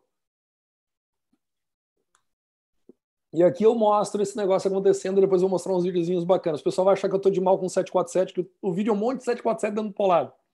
Mas as pauladas dá para ver, eu escolhi o 747 porque dá para ver o, o profundor sendo trabalhado. E aqui no caso do 737, eu botei aqui então o meu peso e a minha sustentação. Quando a gente está lá no piloto privado, a gente tem aquela ideia de que ah, voo nivelado, sustentação igual ao peso. E para o nível de conhecimento do piloto privado, convenhamos, isso é aceitável. Mas isso é, do ponto de vista físico, uma mentira. Porque o avião, apesar de ser aqui um monoplano, ele tem um outro par de asas que, na maioria das vezes, é solenemente ignorado pelo, pelos pilotos privados. Que ele está lá na cauda. Se eu deixar esse avião do jeito que está, ele sai capotando para frente. Eu tenho uma força na frente puxando para baixo, uma força atrás puxando para cima, ele sai dando cambalhota.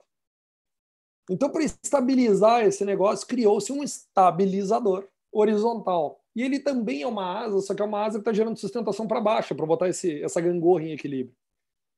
Então, a sustentação que é gerada pela asa, na verdade, ela é uma soma de duas coisas. Tanto da sustentação, tanto do peso do avião, quanto dessa sustentação negativa que eu coloquei lá no profundor. Tem, tem que compensar para zerar a conta. Tem que zerar a conta de algum jeito. Quando o piloto puxa o manche, qualquer piloto diz aqui, não, puxa o manche, o nariz sobe. Eu empurro o manche, o nariz desce. Poxa, mas isso daí é uma certa falácia, pelo menos nesse tipo de avião que não tem aquela asa na frente lá, o Canaris, né? Por que eu digo que é uma falácia? Porque quando tu puxa o manche, o nariz subir é uma consequência. Na verdade, o que tu está fazendo é empurrando a cauda do avião para baixo. Quando puxou o manche, tu aumentou a sustentação negativa no profundor e o avião girou para baixo. Tem duas coisas que acontecem. Tu vê que momentaneamente o peso total da minha aeronave, que é o peso dela em massa mais essa sustentação negativa, foi aumentado. Então o avião ele dá uma afundada quando tu puxa o manche, o avião afunda primeiro. E segundo, tu está fazendo a cauda girar e como a gente mesmo falou, o trem de pouso vai correr para baixo. E ali a paulada vai ser grande. E agora eu vou mostrar então um videozinho, eu quero que vocês vejam o 747. Tentem reparar não nas pauladas que ele está dando no chão, que eu sei que é divertido, mas no profundor aumentando, o, o piloto cabrando o profundor imediatamente antes do toque. E aí a paulada fica grande pra caramba. Só um detalhe antes do vídeo. Não é porque eu falei que tem um latest touchdown point em alguns locais que a gente precisa forçar a barra a pousar antes da pista, tá? Eu quero deixar isso daí bem claro. São eventos que já aconteceram. É. Eu não sei uh, que tipo de aeronave tocou antes da pista, não consigo identificar para o trem de pouso aqui, mas enfim, são fotos que a gente viu lá. Alguém andou tocando antes aí da, da faixinha de segurança. Deu sorte que não tinha obstáculo na aproximação final, né? Pois é. Deu sorte que isso daí não era uma rampa muito acentuada, que senão o trem de pouso batia e quebrava também. Né? É. Mas vamos lá, olha o 747 dando. Ah, desculpa. Isso daqui primeiro é uma flat approach.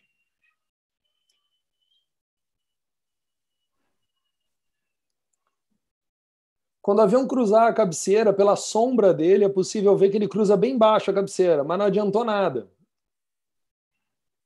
Ó, cruzou a cabeceira agora, bem baixinho.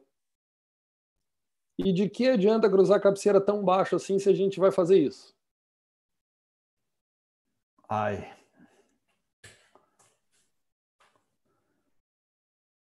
Esse cara só não varou a pista porque ninguém disse que tu tem que chegar na pista com velocidade zero. Se tiver uma taxiway, tu pode sair para o lado. Foi o único motivo pelo qual ele não varou. Agora, no final, ali dá para ver que ele puxa o nariz para o lado e, opa, vamos para a taxiway. Vamos terminar de perder velocidade aqui. Corajoso, cara, hein? Corajoso. E aqui é o vídeo do 747. Dê uma olhada no profundor dele, como ele troca a atitude em todos os pousos que eu vou mostrar. Essa troca de atitude acontece sempre antes da paulada no chão.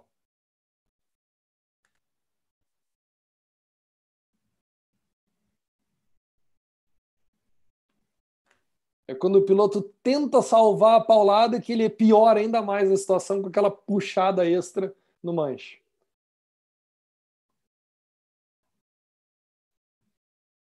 É. E dá para ver que em todos os casos o avião saiu rindo daí do, do pouso. Apesar da paulada, o avião para ele é cócega. Ai. A primeira faz tchan, a segunda faz tchan e tchan, tchan, tchan, tchan, né?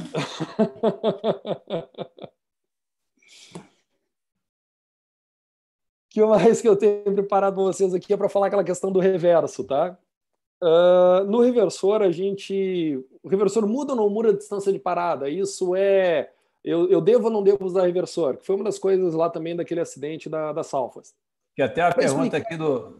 Hein, Tiago, o Thales Bock está aqui. Qual a porcentagem de desaceleração com uso de reverso em um posto? Tem alguma teoria quanto a isso? Então, já que você vai falar agora, já vai responder. Então, né? vamos já responder essa daqui.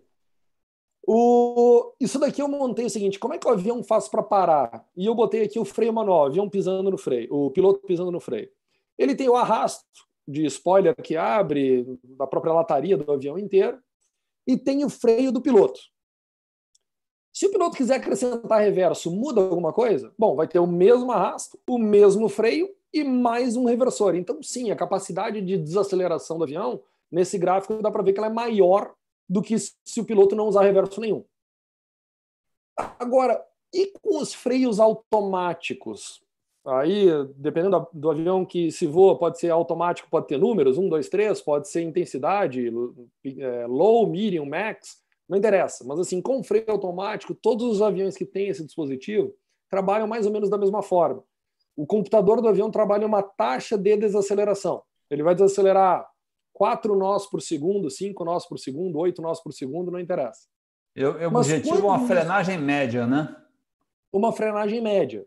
Quanto, quanto de velocidade ele vai desacelerar, ele vai perder a cada tempo. E aqui eu botei esse target speed de, duas, uh, de dois fatores, um usando autobreak máximo ou usando autobreak médio. Numa primeira situação, a gente vê que o autobreak máximo, ele já usa um pouquinho menos de freio do que usaria o piloto enfiando o pé no freio até o fundo. E se por um acaso ele usar reversor, bom, o reversor ele está ajudando o avião a parar. Se ele está ajudando o avião a parar e eu atinjo a minha meta de desaceleração, eu acabo, na verdade, aliviando o pé do freio. Eu botei pé entre aspas aqui porque é o automatismo que está fazendo isso. Então, o reversor, quando a gente está utilizando um freio automático, ele na verdade serve para tirar a carga de cima do freio. E aí vai de companhia aérea para companhia aérea. Tem companhia aérea que pode estabelecer uma política dizendo o seguinte: o meu freio é muito barato, o meu querosene é muito caro. Ninguém usa reversor. E tu não usa, deixa o freio torrar. Ah, outra companhia aérea diz que a política é o contrário. O meu combustível é muito caro, desculpa, o meu combustível é muito barato, mas o freio é muito caro. Troca, eu quero que vocês usem reversor à vontade para tentar economizar disco e pastilha de freio. Tá bom, isso deu uma ideia da política da empresa. Tanto faz como tanto fez. Qual empresa vai decidir o que depende dos custos dela. O problema é que isso daqui deixa de ser verdade quando a gente está operando em pista molhada.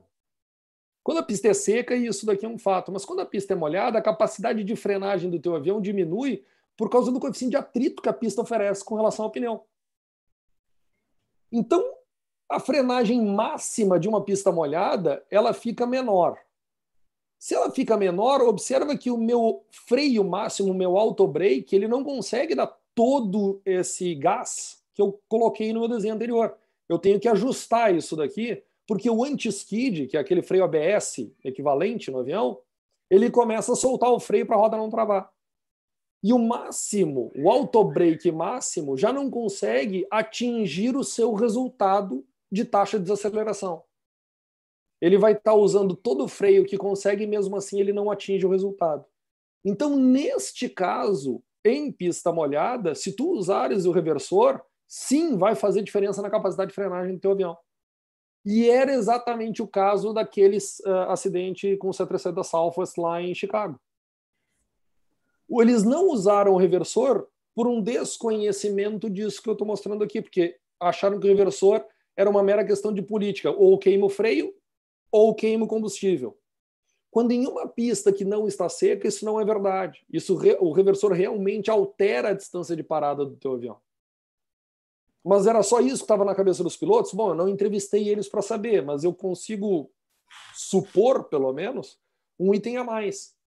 Que ele, se eles soubessem de como o, o engenheiro fez o cálculo, ele viu que o engenheiro não considera o reverso em momento nenhum. E se o engenheiro não considera, ele pode ter imaginado o seguinte: não, se o engenheiro não considerou, é porque eu caibo aqui sem reverso. Mas, mais uma vez, o engenheiro tinha um valor completamente arbitrário para ele.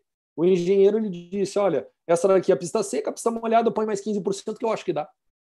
É um valor arbitrado por, por lei. Não é um valor calculado. O calculado é aquele que o piloto agora faz depois desse advento tal parque. É. É bom comentar dois aspectos práticos aí disso tudo que você está colocando, que eu acho bastante importante, né? Primeiro, essa decisão do custo do motor, combustível, versus o custo do freio, né? Por exemplo, a minha empresa ela preza por usar idle reverse, ou seja, reverso em marcha lenta. E é, é importante colocar isso aqui porque não é que você não você não usa o reverso, mas você tem que armar ele, porque se acontecer alguma emergência, alguma coisa errada fora do previsto desses cálculos, tocou longo, entrou um vento de cauda, o reverso está pronto para ser acelerado rapidamente, né? Você não pode mas posar e não armar o reverso. Isso é proibido, pelo menos na minha empresa, para uma questão de segurança. Eu acredito que, em, se não na, em todas, na maioria, porque também é. tu corta o fluxo de aqueles mil, mil e poucos libras de empuxo, né? No caso do 77, né? a gente comentou, tu, tu já corta eles, pelo menos. Exato. Ele não está em reversor, não está acelerando o reverso, mas também não está te incomodando, né? Jogando o ar para trás e, e, te levando para frente. É, e, e, até tem uma série de aeroportos que exigem que você opere em idle reverse, só use reverso em situação de emergência, é, restrição local. Por questão de nós aberto, né? né? E outro aspecto interessante é que é, quando você faz o cálculo de pouso, né, dependendo de quanto reverso que você seleciona, né, marcha lenta, full reverso ou não, obviamente se você usa mais reverso, o conjunto de freio aquece menos. Então, às vezes, vai te permitir fazer um turnaround, fazer um trânsito rápido e conseguir decolar sem nenhuma restrição, né? Então, isso é um outro O break cooling do avião fica mais rápido, né? Exato. Quem voa ponte aérea tem isso, né? Tem isso, com certeza. Pega no, no break cooling na ponte aérea é realmente um parâmetro interessante. Eu queria Legal. que o, os aviões que eu vou, eles não têm o tal do BTMS, que é o Brake Temperature Monitoring System, é. que a Boeing oferece como um, um, um adicional, né? Um opcional. Mas eu gostaria muito de ver aviões que têm esse recurso medir realmente a temperatura lá. É, é bem preciso, tá? né? Tem um lag, né? Ou seja, da hora do pouso até atingir o pico da indicação é, é, é uns 15 minutos. Então, depois que você parou no gate, normalmente que o conjunto consegue atingir o, a temperatura maior, né? Que começa a dissipar aquele calor, expandir pelo sistema e aí acontece o pico da temperatura, mas, mas é bem preciso. E você vê, né? Ah, especialmente com vento de través, é, se você trabalha manualmente o freio um lado mais do que o outro, você vê a diferença no conjunto de freio de um lado em relação ao outro, né? O avião tende a muito grande. A proar o vento, você tem que pisar mais no freio para manter o controle direcional, geralmente do lado oposto ao vento, né? E aí fica refletido claramente no BTM, BTMS. Legal. Eu acho muito legal. Eu não, eu não tenho isso no avião que eu vou, mas eu gostaria de ter. E aí, então, que nem eu falei, aonde o, o, o target da desaceleração foi atingido, o reversor realmente não faz diferença nenhuma. Aonde o target da desaceleração não é atingido, o reversor faz diferença na, na parada do teu avião. E isso acontece muito na, na pista molhada. Beleza, isso acho que responde bem aí a, a pergunta do Thales, né? não tem realmente uma porcentagem, porque depende de todos esses fatores, né? Cada pista molhada ou não, usou o reverso ou não, quer dizer, depende da quantidade de autobreak que foi selecionado, a participação no reverso vai variar muito. Então, vai. Varia você analise um caso específico, né? Aí você pode dizer quanto que o reversor ajudou na desaceleração. Né? Exato. O Próximo item que eu ia colocar na lista aqui é a marcação de pista, que ajuda muito o piloto com relação ao pouso. Depois nós vamos emendar disso daqui, depois a questão de papi, glide slope e tudo mais, como é, o que, que segue na hora do pouso. Mas essa marcação de pista aqui, uma das coisas importantes é com relação à cabeceira deslocada.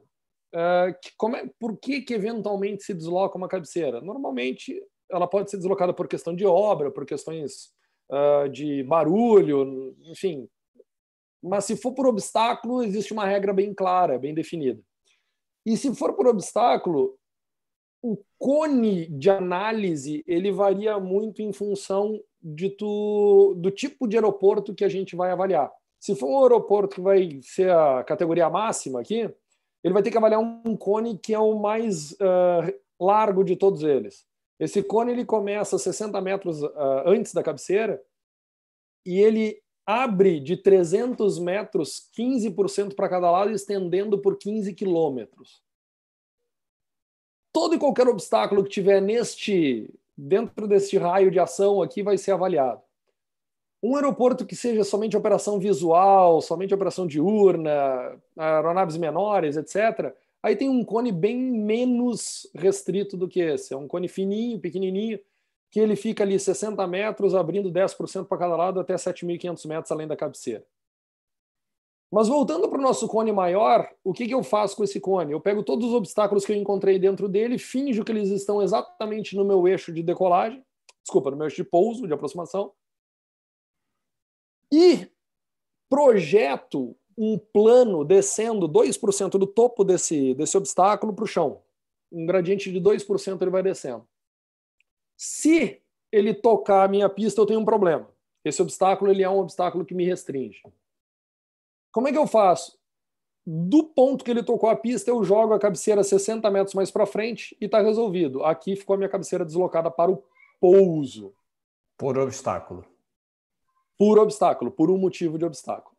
Inclusive, sabendo disso daqui, que o meu avião desenha um gradiente de descida, aí, essa rampa de 3 graus vale cerca de 5,2, dá até para brincar e descobrir aonde está o obstáculo que, que deslocou a tua cabeceira. Se eu inventar aqui, por exemplo, que eu tive um obstáculo de 60 metros de altura que forçou o deslocamento da minha cabeceira, eu posso saber quanto eu vou passar acima desse obstáculo. E aí um cálculo trigonométrico, que eu não vou entrar em muitos detalhes aqui, até para não forçar muito tempo, mas enfim, deixo aqui na tela, quem quiser depois dar uma olhadinha, dá um pause na live, ver como é que eu fiz e volta depois. Legal. Mas fato é que ele pode produzir aqui um deslocamento que existe uma marcação na pista muito específica, que é a primeira marcação à minha esquerda. Essa primeira marcação à minha esquerda, eventuais decolagens podem começar do começo dessa identificação, lá atrás. Diferente das outras duas, em que a do meio fica uma marcação temporária, provavelmente por causa de obra, por exemplo, e a última não tem a ver com cabeceira deslocada, mas tem a ver com uma stopway. E normalmente aquilo ali não pode receber o avião passando por ali rotineiramente, tu não pode nem taxiar por cima desse tipo de, de, de marcação que a gente conhece como chevron. Mas eu estou chamando a atenção disso por quê? Por que, que isso é tão importante saber aonde tu pode começar a tua decolagem? Eu, eu resolvi trazer um exemplo, que é o aeroporto, por exemplo, aqui que a gente tem no, no Brasil, em Londrina. Londrina tem uma cabeceira deslocada para pouso relativamente grande. Aqui são 300 e 380 metros, se não me engano, vai aparecer o valor daqui a pouco. Agora, iniciar a decolagem da cabeceira ou da faixinha de segurança lá na frente gera um, um, um erro de performance de decolagem tremendo. E eu exemplifico aqui para vocês. Eu botei um cenário de um 737 mais uma vez, com estas características, FAP 5, etc, etc, etc, decolando nessa pista. Esse 737, se for decolar da cabeceira onde ele realmente tem que decolar, ele poderia decolar com 70 toneladas e meia. Agora imagina um piloto que eventualmente faz um cálculo para decolar com 70 toneladas e meia, só que ao ingressar na pista ele não inicia a decolagem daquele ponto, ele vai mais para frente e inicia lá daquela faixinha de segurança. Quando ele iniciou lá, se ele tivesse feito os cálculos para decolar de lá, lá ele poderia decolar com um pouco menos de 63 toneladas. São 7 toneladas e meia de diferença. É. Para efetivamente decolar desse ponto, ele teria que ter deixado 75 passageiros no chão. Então, uma diferença muito grande quando a gente deixa essa quantidade de pista para trás. A gente tem que saber da onde começar a nossa decolagem e entender o que, que é uma marcação de pista que se destina exclusivamente a uma condição de pouso e não a uma condição de decolagem. É, isso aí é especialmente importante, né, Tiago, em operações em baixa visibilidade, né? O cara para engolir um sapo aí, decolar do lugar errado, tá cheio de exemplos aí na prática, né? N, tem N exemplos aí, enfim, de todas as companhias aéreas do mundo, de gente decolando de ponto errado. Uh, graças a Deus, talvez nenhum tenha resultado em acidente mais grave, mas em danos a ALS do outro lado, sustos e, e sustos tremendos dos pilotos, isso teve várias que resultaram. É, nós tivemos um aqui em Sharjah, um aeroporto próximo aqui da região. Esse foi inacreditável. O cara decolou na direção oposta e com Airbus 320 ou 319, em vez de alinhar e decolar para a esquerda, ele alinhou e decolou para a direita. E a torre não viu, enfim. Cara decolou com, sei lá, com 700 metros de pista, quando era para ter decolado com 3 mil. Pô, e conseguiu voar, foi mais impressionante. Aquele cara renasceu. Eu, a minha pergunta final ia ser essa: ele conseguiu sair do chão ainda? Conseguiu sair do chão, não se sabe como. Ele deu toga, potência máxima e saiu do chão, inacreditável. Mas foi um, um troço tão bizarro, né? Seria mais ou menos como se o cara, nesse teu mapa aí, ele. É, não, é, é tão bizarro que não dá para encaixar. Seria quase como o cara entrar nessa, nessa primeira interseção entre os 70 mil e 62 e decolar para a esquerda. Pô, só que o cara tinha um pouquinho mais de pista. Caramba. Aí tem, sei lá, tem 300 metros, né? 325. É, aqui tem 300 e poucos metros. Tá? É, lá o cara tinha 7, 600 ou 700 metros. Absurdo, mas deu certo. Não sei como, mas. Cara, tem um amigo meu, o... até você não tem dele aqui, que eu gosto muito né, dele. Cara? Deixar bem claro, né? não tentem isso em casa. Né? Não tentem isso em casa. Mas tem um amigo meu que diz uma coisa que eu acho muito bacana, o Thiago Forte. O Thiago, um abraço se estiver assistindo ele diz que numa matriz 4x4 assim tem três resultados que são aceitáveis. E tem essa matriz é mais ou menos o seguinte: olha, eu tenho o que, que eu faço, se eu faço a coisa certa ou se eu faço a coisa errada, e qual é o resultado, se o resultado deu certo ou deu errado. Quais são o que ele considera aceitável? O aceitável é tu fazer a coisa certa e dar errado.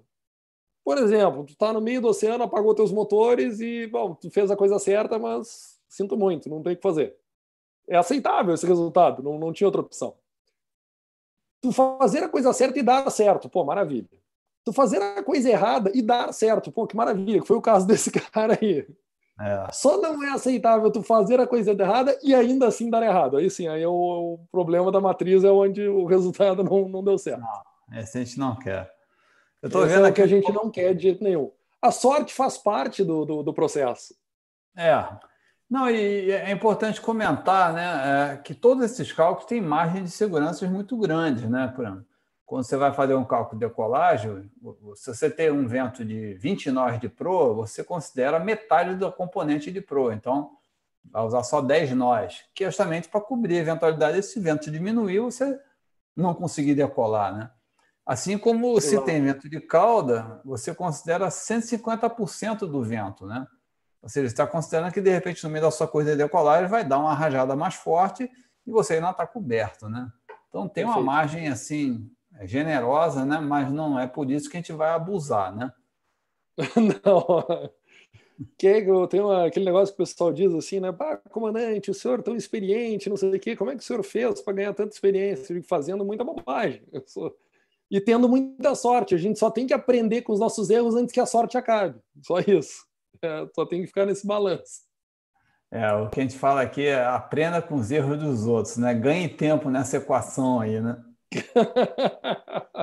e, como aqui é um programa de safety, a melhor coisa é analisando os relatórios de segurança das investigações, né? Para realmente acelerar esse processo, né? Jogar mais bagagem, né? Porque o, o, o que. Exatamente que vai matar a gente é aquilo que a gente não sabe, né? Então, é usar o tempo para aumentar esse conhecimento, né?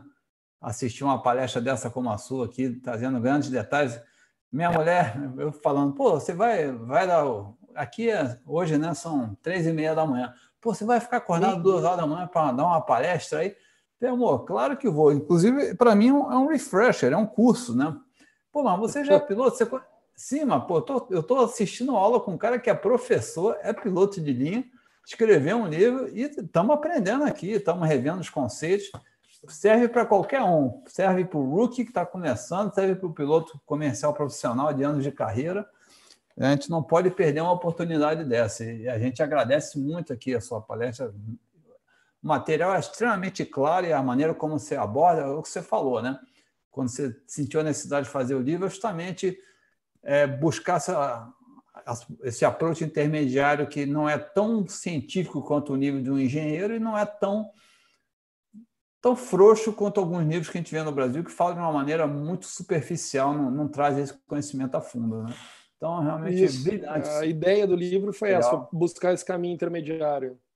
Isso se reflete nos comentários que eu estou vendo aqui, elogiando extremamente o seu trabalho na faculdade, você como professor e o material que você tem, a maneira como você tem ensinado, né? Tem várias pessoas aqui. Obrigado, obrigado ao pessoal que está assistindo e comentando aí. Obrigado a ti, Ronald. É, legal. Beleza. Tocando ficha aqui, só uma brincadeira que eu gosto de fazer com as coisas que acontecem no Brasil, tá? É que não existe uma marcação de pista padronizada pela ICAO, seja lá por quem for, que diga que só pode decolar a partir de um ponto, que a pista pode pousar antes, mas decolar só mais da frente. Eu não, nem sabia que isso existia em algum lugar do mundo, mas no Brasil existe. E isso daqui é, por exemplo, a, o que acontece no aeroporto de Foz do Iguaçu. Eu não sei se isso ainda existe lá, mas existiu no passado. Alguém pintou uma linha tracejada lá e eu fiquei me perguntando: o que, que é isso? Isso daqui é o seguinte: é porque tinha um notan lá que só podia iniciar decolagem a partir da linha tracejada. Mas e o pouso? Não, o pouso estava valendo, a partir da cabeceira, qualquer coisa estava valendo. Então, uma cabeceira deslocada para decolagem, sinceramente, é uma coisa que eu só vi no Brasil. Tu pode me é, dizer se existe em outro lugar do mundo? Eu já vi em obra temporária, aqui seria uma obra temporária antes da pista, né?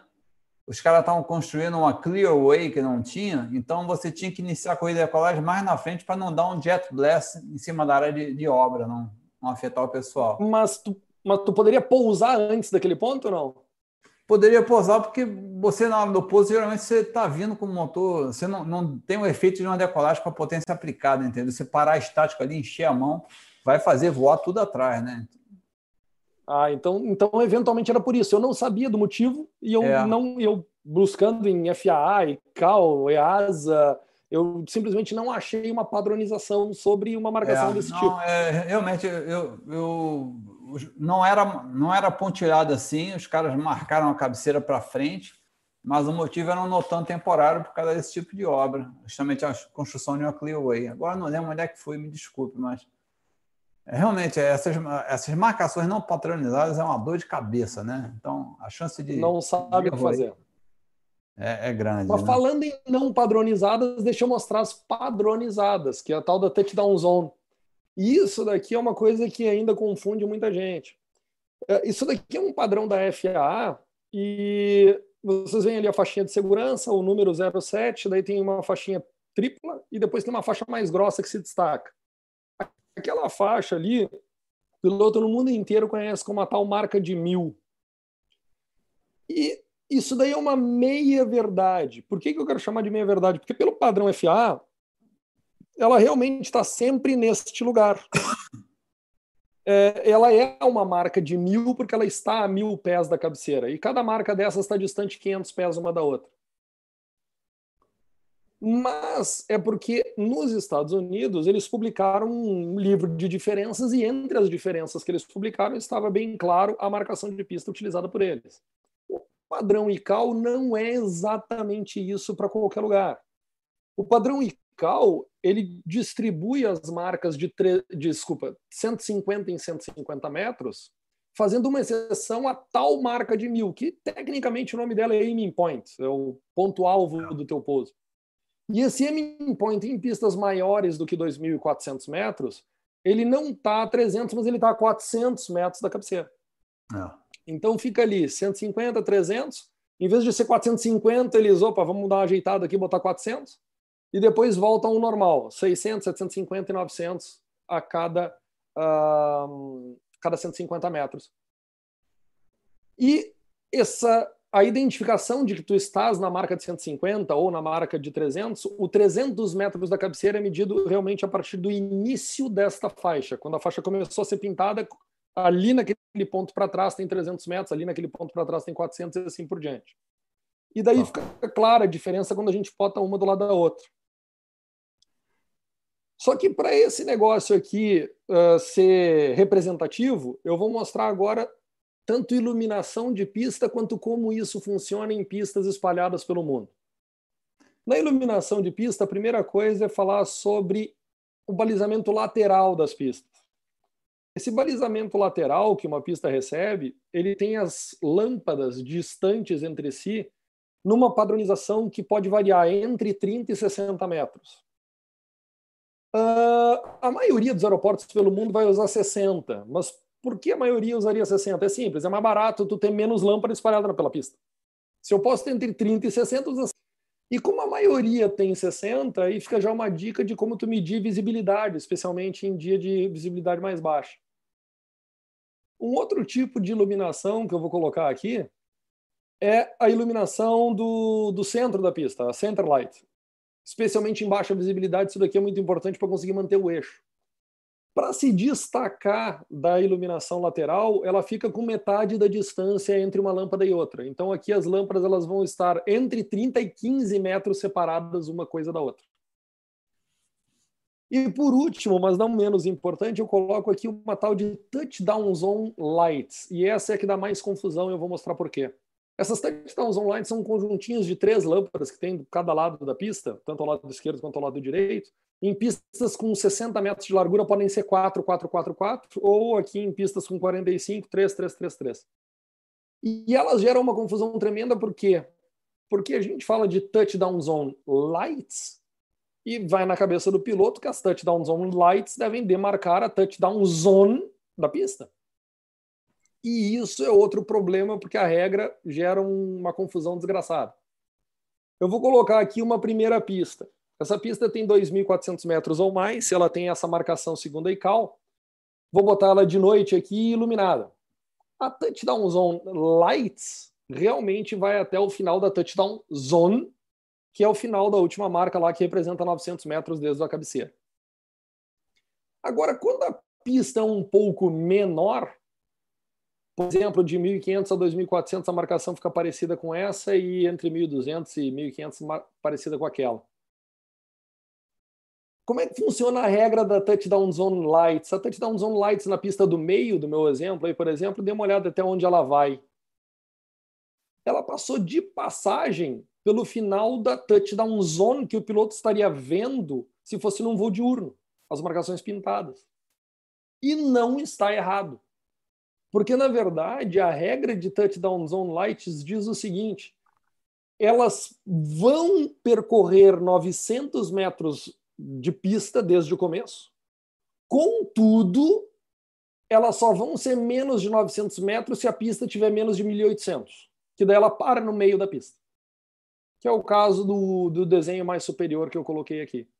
Então, o piloto desconhecer essa regra, e a maioria desconhece, pode levar ele, quando pousa em pista curta, e eu vou dar um exemplo aqui do Brasil, é Porto Alegre e Curitiba, que são dois aeroportos que têm touchdown zone lights, mas que as touchdown zone lights vão muito além da touchdown zone do próprio aeroporto, da própria pista porque a pista é pequena e elas vão até 900 metros. E a touchdown zone já terminou quando era 600 metros. Tem 300 metros a mais de, de lâmpada te enganando à noite. Então, tu imagina uma aproximação noturna, uma aproximação de baixa visibilidade, o piloto ele faz o flare. Quando ele faz o flare, ele vê aquelas luzes passando embaixo dele, ele não tocou o chão ainda, mas diz, estou bem. Ainda tem zona de toque pela frente.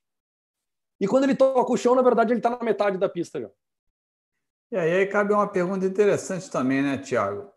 Por que, que a Touchdown Zone Lights, numa operação noturna, começa lá no início da cabeceira? Seria um grande risco o cara tocar logo no início da cabeceira ali na luz, achando que está seguro que está na Zone Lights, né? Outra questão, né? A, a, zona de toque, em tese, ela é do teu aiming point para frente, um pouquinho, pra, projetando um pouquinho para frente. Não tem por que tu cruzar a cabeceira dois pés e tocar o chão na, na, na primeira, é no pois primeiro é. metro. Isso é outra consideração que eu nunca tinha pensado. É, porque, sei lá, na hora do estresse, numa situação de baixa visibilidade, o cara pode ver, passou a luz, bota o avião no chão, né? Enfim, é, mas é, é, essa particularidade é, é, como você falou, eu, eu, opero a maioria das pistas que a gente opera por causa do tamanho da aeronave, né, o 777, são 2.500 metros para cima, que é mais ou menos é uma conta conta básica que a gente faz. Até 5 mil pés do nível do mar, com condição ISA, 2.500 metros, a gente para no peso máximo de pouso. É uma regra de segurança. Mas raramente a gente vai operar na pista menor, mas essa situação que você descreveu aí, especialmente na pista do meio, para a gente seria mais real, né? É, realmente de noite o cara pode alterna em emergência, está com a cabeça cheia de coisa, faz um pouso mais longo e acha que está seguro e não está, né? Ah, vou te dar o um exemplo do aeroporto da minha cidade. Aqui, eu moro em Porto Alegre. Porto Alegre é uma pista com 2.200 metros hoje, né? Está sendo ampliada, mas tem 2.200 é. metros de comprimento. E a Touchdown Zone Lights, ela realmente vai embora até a metade da pista. Hoje, especificamente, como ela está com o Notan, até em função das obras, ela está com 2 mil metros de comprimento, 1.980, e a Touchdown Zone Lights vai até 900. Dos é. dois, do, dos 1.980 metros, 900 está preenchido por zona de toque que tu enxerga à noite daquele jeito. E só é. sobra mais 1.100 pela frente depois. Legal. E é pouca coisa. E o 77 está operando aqui. O 77 da Latam está vindo para cá, eventualmente fazendo voo de carga.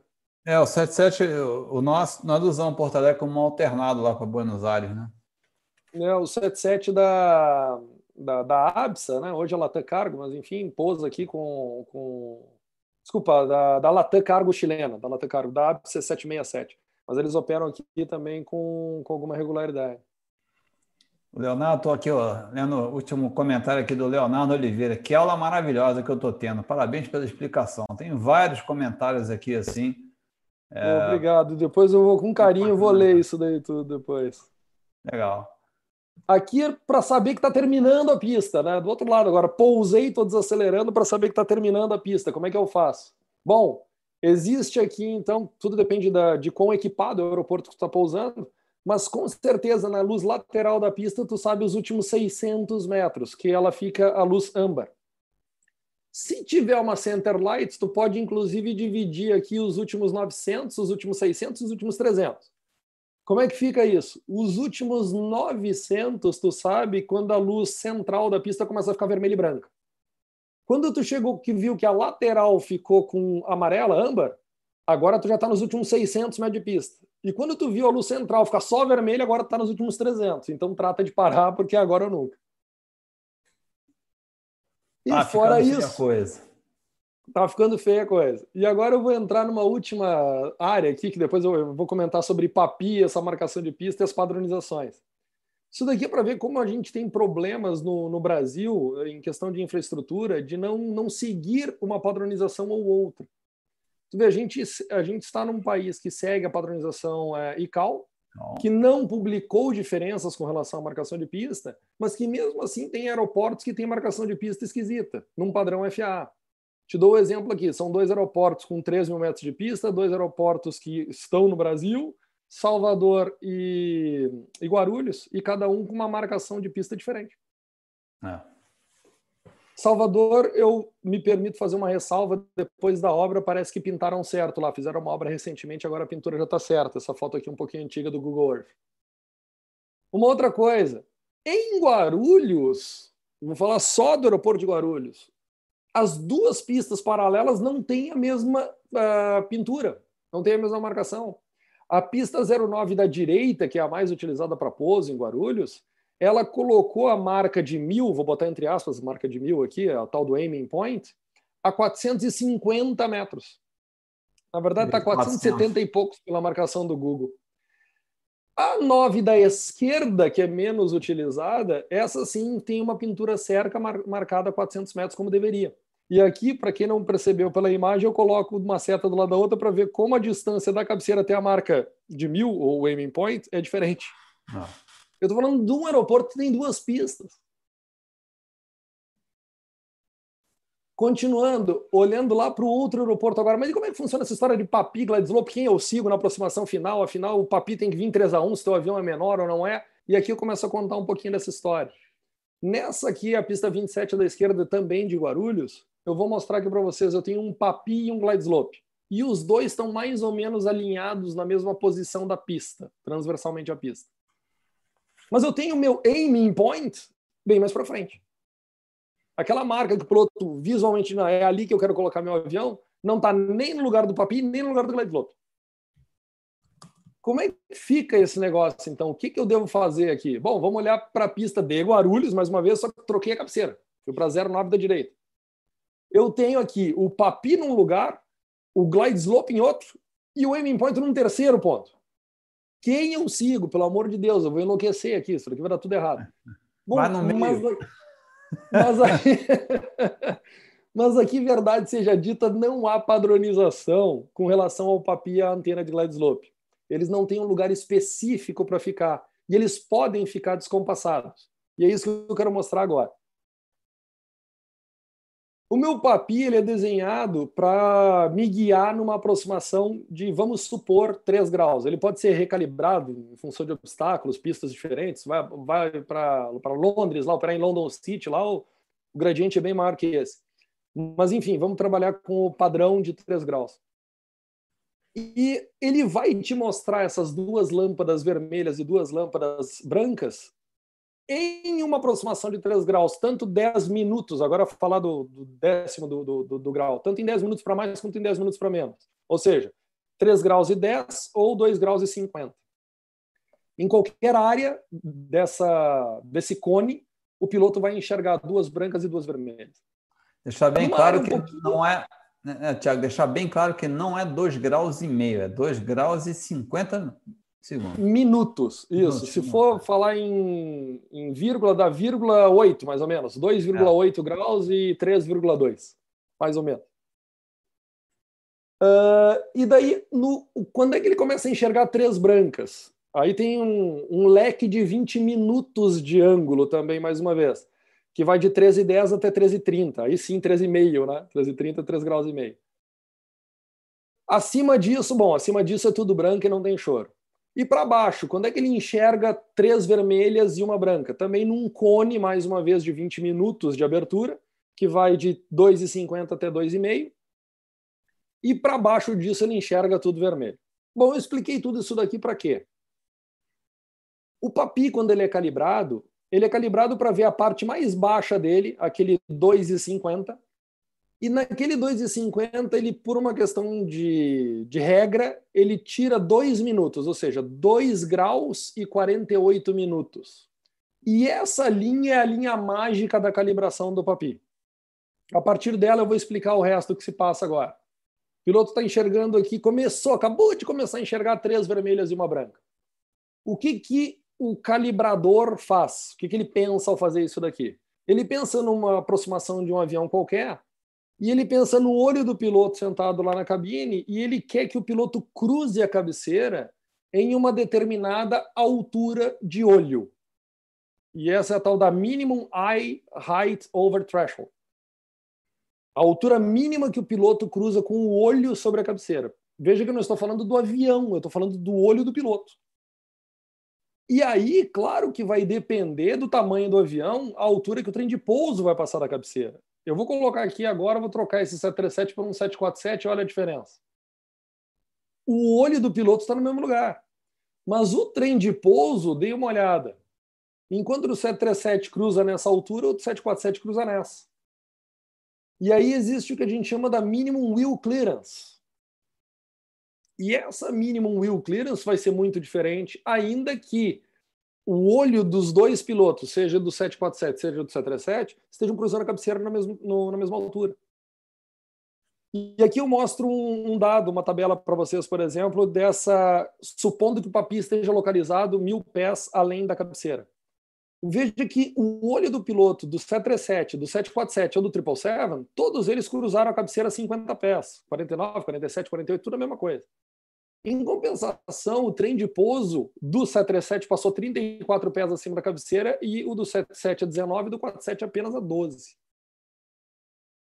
Então, como é que nós vamos regular esse papi? Bom, agora cabe ao operador do aeroporto a Infraero, Inframérica, Gru Airport, enfim, sei lá quem são os operadores por aí, no caso do Brasil, se tem alguns, a regularem o PAPI baseado no avião mais crítico que ele vai receber. Ah, eu tô, é o aeroporto de Tefé, lá no interior, não sei o que mais, ele só recebe caravan.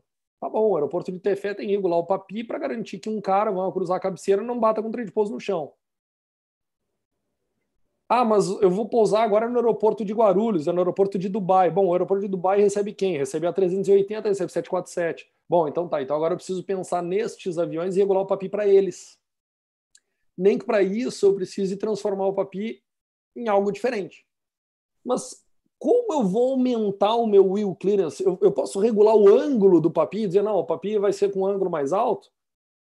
Bom, London City fez isso, mas porque tem obstáculo, não porque quer simplesmente receber avião maior.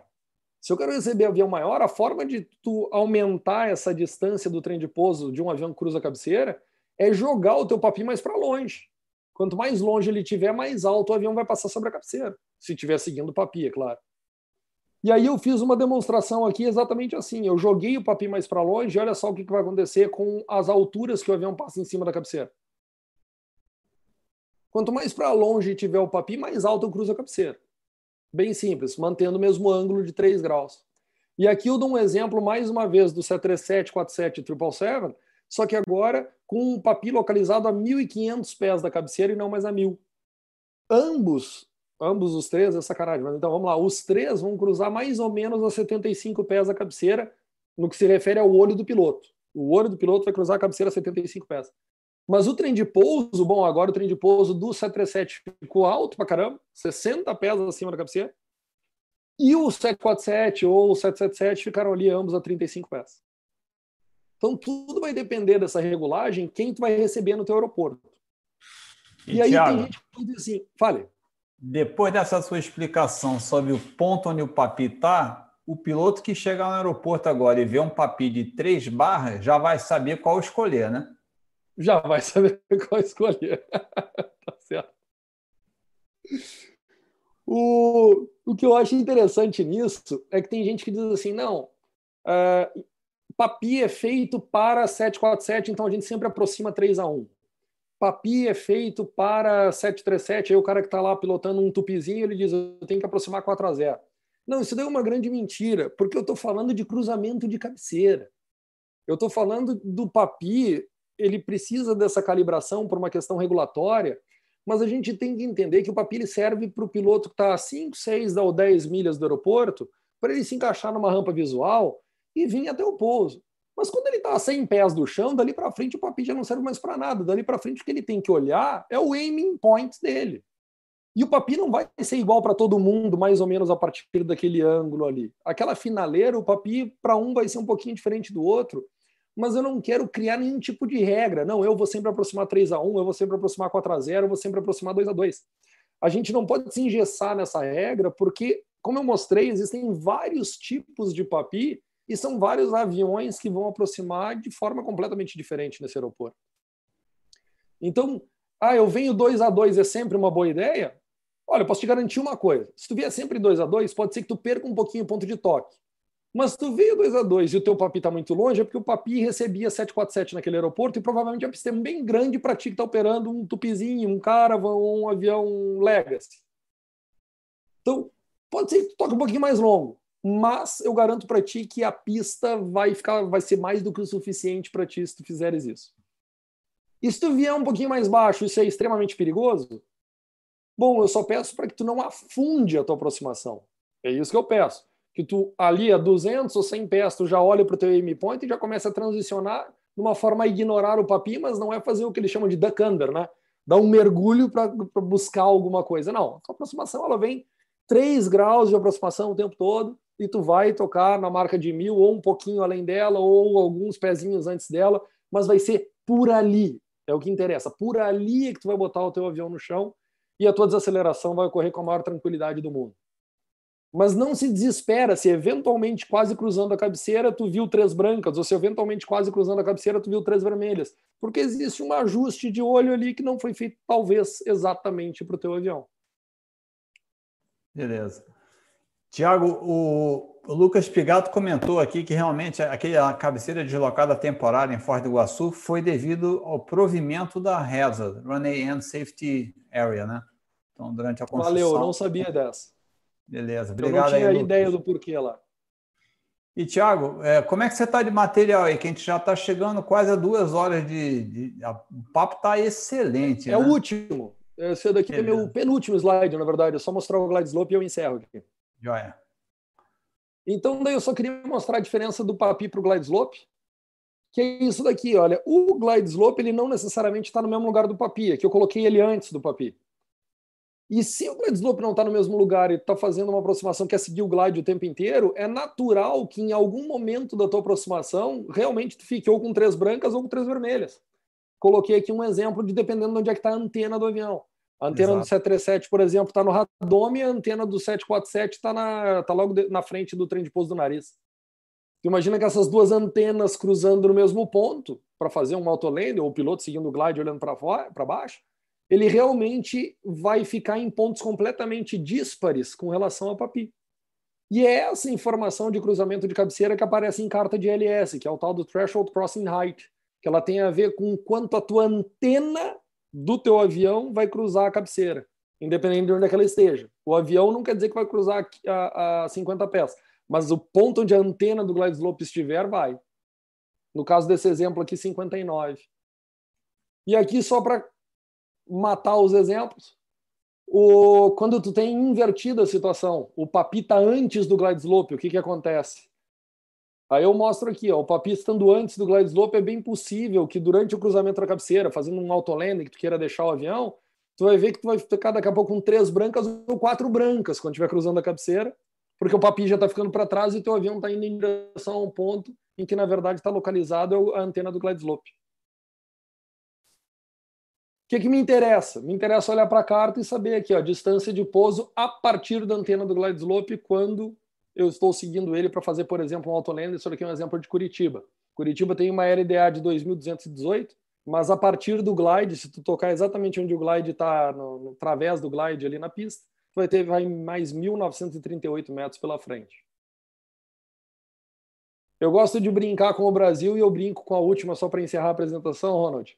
Aeroporto de São Luís. Eu mostrei aeroportos em que eram pistas paralelas com marcações diferentes. São Luís na mesma pista fez duas marcações diferentes. Eu tenho aqui de um lado um padrão que segue algo próximo ao ICAO e na outra um padrão próximo ao FA. Aumentei tem... o zoom aí para quem quiser dar uma olhada. Depende ah. da cabeceira, eles pintaram de um jeito. Não me pergunte Falta nem como nem porquê. Falta um para antes e depois aí, caramba. Faltou. Alguma coisa ficou errada aqui em São Luís, eu não sei exatamente o que foi. Ô, Ronald, obrigado por toda a ajuda aí. Tá não, encerrada a apresentação, que eu sei que foi longa, perdão. Não, foi ótimo. Pô, olha, é, eu, eu, eu, já sabia que a gente ia chegar nessas duas horas fácil. A gente, assim, de uma maneira otimista, né? Faz um target de uma hora e meia para não ficar muito longo, mas o papo foi muito bom, é muito esclarecedor, né? Tem só uma pergunta aqui que o Renato fez, né, sobre PCN e ACN, mas ele fez também num, num contexto específico. Se você quiser rapidamente falar sobre PCN e ACN, o pessoal saber, eu estou achando aqui a pergunta dele, cara, foi em relação à operação com Pilatos em pista não pavimentada. Então é uma coisa muito específica, né? Aí eu posso dizer uma coisa: PCN e ACN só se aplica a aeronaves de mais de 5.700 quilos de peso máximo de decolagem. Posso estar errado, mas o Pilates eu acho que é mais leve do que isso. E se for, aí não tem nem aplicabilidade. Exato.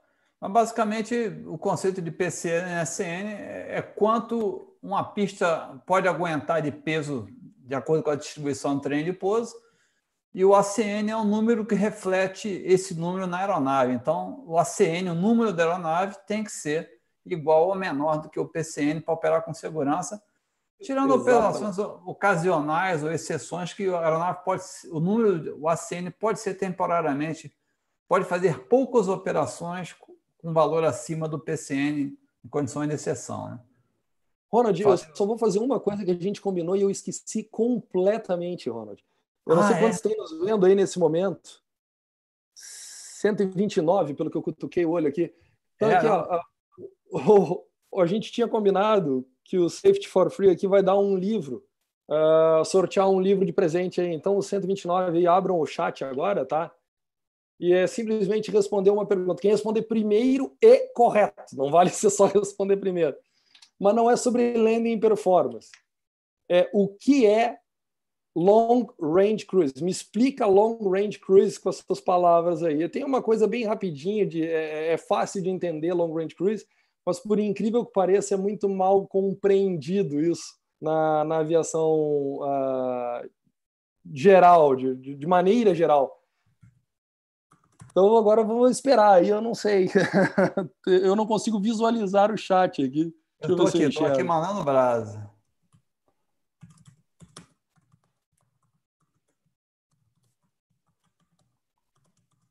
Estou escrevendo a pergunta aqui no, no chat.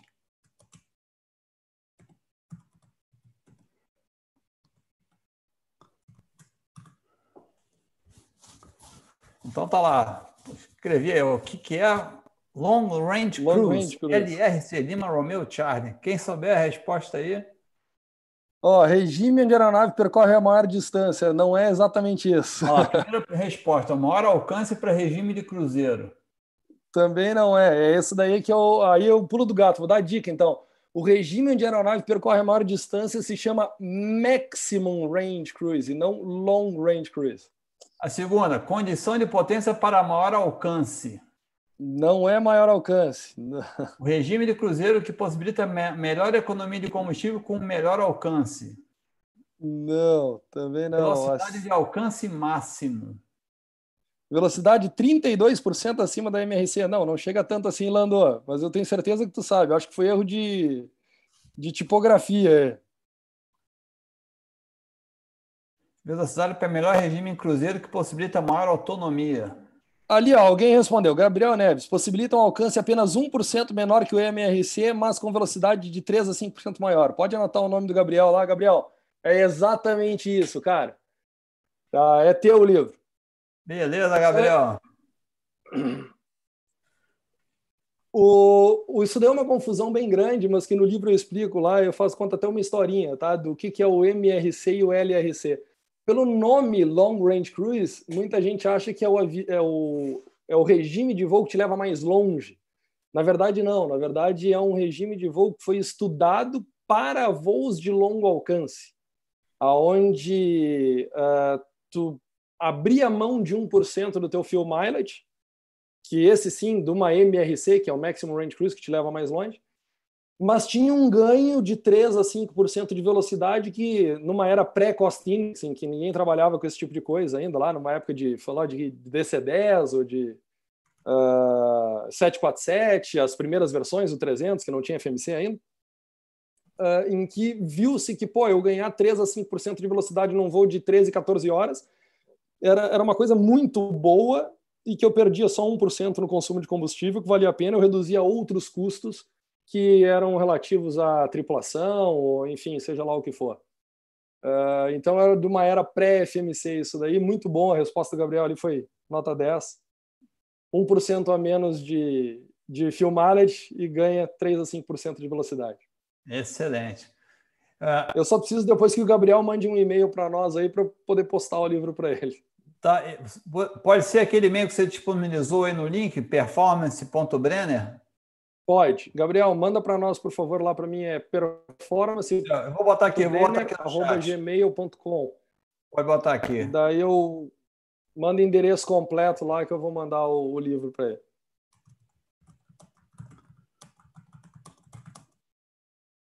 Já botei aqui no chat para ele aqui o e-mail. Pô, primeiro eu, eu, queria comentar duas coisas aqui, né? Alguém durante o episódio no chat comentou, pô, que bom, bacana ter convidado aí o Tiago, né? Eu queria dizer que o Humberto Farias, né, que é nosso voluntário de safety, está aí no, também nos assistindo está participando, interagindo pelo chat, e que a gente de segurança de voo lá, né, oficial de segurança de voo lá do Sexto ETA em Brasília, né? Ele que o Tiago já teve a chance de dar essa palestra lá para o pessoal do, do Sexto Esquadrão, transporte aéreo, e o Humberto que organizou o convite, né? Aceito aí pelo, pelo Tiago, então cabe aí ao mérito de vocês dois, né, terem organizado sua participação aqui. Queria também de deixar claro aqui que a, gente tentou convencer o Tiago a, a, adquirir um livro dele, oferecer aqui no, no episódio, mas o Tiago fez questão dele, ele mesmo, de oferecer o livro da sua autoria. Então, a gente agradece muito pelo seu gesto, ajudando a disseminar o conhecimento. É um livro muito bem escrito, realmente. Todo mundo que assiste a aula e os depoimentos aqui atestam a qualidade do livro. E, e eu acho que a aula que a gente recebeu hoje, baseado no material do livro, é, é o maior exemplo. Né? Então, parabéns pelo seu trabalho. É, é, é esse, esse tipo de trabalho é que faz a diferença na qualidade da instrução, que vai ajudar a gente a melhorar a segurança de voo aí a longo prazo dentro do Brasil. Né? E com, a gente tem um foco aqui muito grande da aviação geral, né, Tiago? Porque a aviação comercial ela é muito regulada, fiscalizada, a gente tem treinamento. E o que nos incomoda muito aqui, no, dentro do âmbito do trabalho do Teaching for Free, de todos os voluntários, né? especialmente na área de safety, é, é ver né, o pessoal na aviação recreativa, né, na aviação geral, se machucando, perdendo a vida, né, perdendo equipamentos, e por falta desse conhecimento. Né? O cara entra, monta um ultraleve, vai decolar num dia quente, carregando um passageiro pesado, não tem a noção disso. Então, tem essas ferramentas todas disponíveis, a gente até, não sei se você sabe, né, Tiago, a gente, o pessoal, a iniciativa do Jean Seitura, que também está nos assistindo aí, escreveu o nosso primeiro e-book né, sobre aviação experimental e desportiva, construção e operação, também dando uma pincelada né, nesses conhecimentos de performance. E o seu livro realmente leva o conhecimento a um nível muito mais profundo, amplo, né? Ah, como eu falei, serve para o Hulk, serve para o piloto comercial como eu. É um belo conhecimento. Muito obrigado. Ronald, obrigado pela oportunidade. Adorei fazer essa brincadeira aqui de trocar uma ideia, de responder pergunta, de participar do Teaching for Free, que realmente o Humberto que juntou todas essas, essas peças, assim, agradeço a ele por, por ter feito isso, pelo convite até da visita que eu fiz lá no Sexto ETA com ele na semana retrasada. E tô aí para bater mais papo no futuro sobre outros assuntos, a gente escolhe mais alguma coisa depois e troca mais alguma ideia. Beleza. Até o, o Biratan Rocha está aqui perguntando né, qual é o nome do livro, então vou re ressaltar mais uma vez, né? O Biratan todo mundo que está nos assistindo aí. Na descrição do vídeo, né? Opa, o Luiz Savério acabou de responder. Na, descrição do vídeo está lá tanto o nome do livro, Aircraft Performance Weight and Balance, quanto o link da, da Amazon, onde você pode adquirir o livro aí, né? Isso. Aí só deixa eu dar uma explicaçãozinha rápida, se alguém tiver interesse no livro, é o seguinte, na Amazon, o livro ele está em dólar, é a Amazon americana, é, ele custa 45 dólares lá, mais o frete para o Brasil, que daí depende do local que mora, mas fica ao redor aí de 12 dólares de frete. Uh, se alguém quiser adquirir direto comigo, aí pode ser em real, entre em contato comigo no e-mail, aí em real mesmo aqui no Brasil, até saber mais barato. Uh, e eu já mando pelos correios. Só não prometo data de entrega, os correios é um problema aqui no Brasil ultimamente. É, sentido. Mas, enfim, eu prometo a data de postagem. A de chegada, aí de repente pode demorar 10 dias ou 30, vamos ver. Beleza. E também reforçando o e-mail, né? Foi que eu acabei de passar aí. É, é o performance.brenner.gmail.com. Está aí na descrição do vídeo. Basta, o vídeo vai estar disponível para assistir quem quiser. Divulguem, por favor, esse conhecimento, né? alcançar o máximo possível de pilotos aí. Então, tanto a descrição quanto o link, quando o contato do e-mail para adquirir diretamente de uma maneira mais acessível, né? Pô, Isso legal, mesmo. Thiago.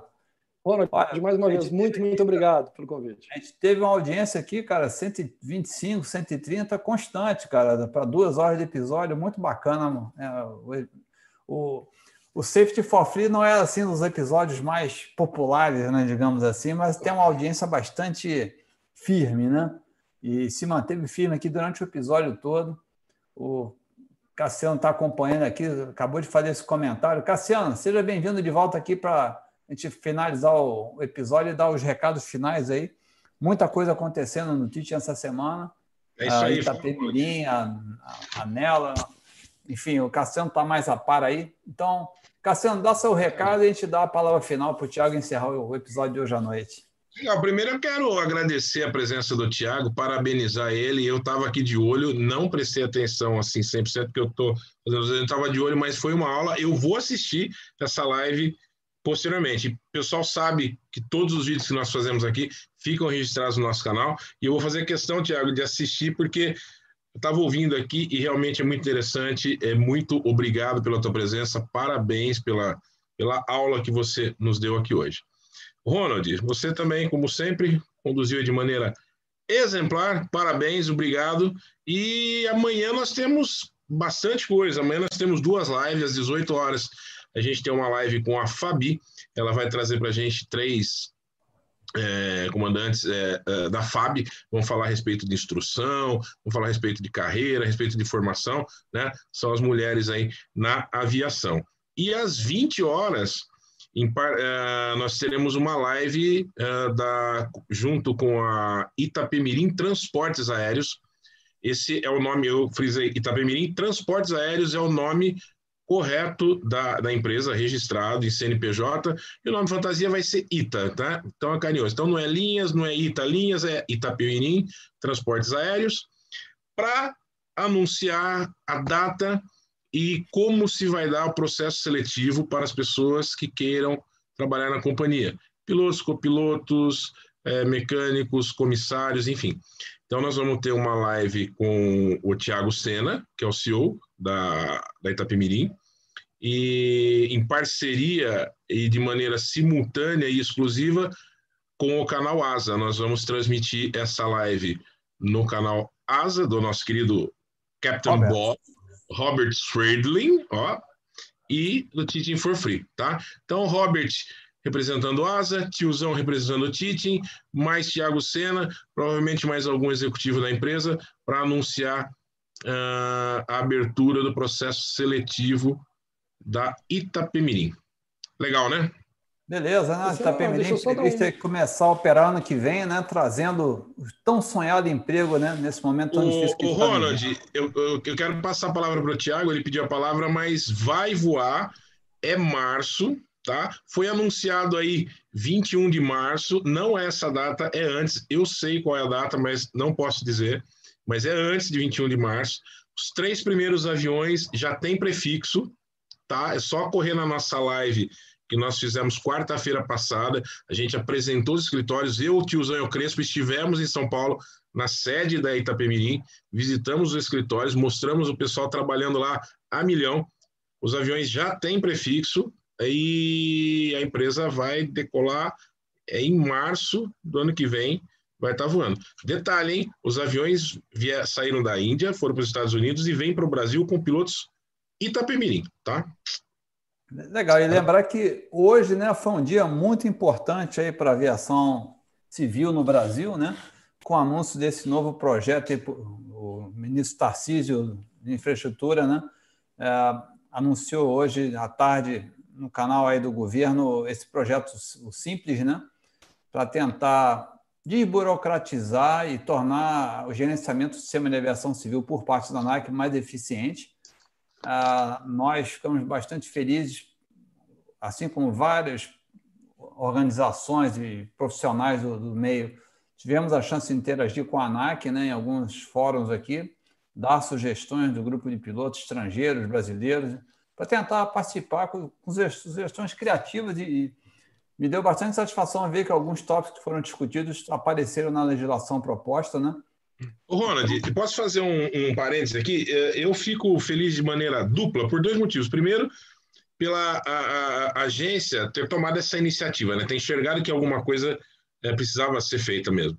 E vamos, vamos reconhecer o trabalho do Marcelo Guerrante, que teve Exatamente me chamar. Eu... Deixa eu só dar um, um, um, pitaco aqui, que é um negócio assim sobre a Itapemirim. Provavelmente vai ter muita gente da Latam é, concorrendo à vaga, tá?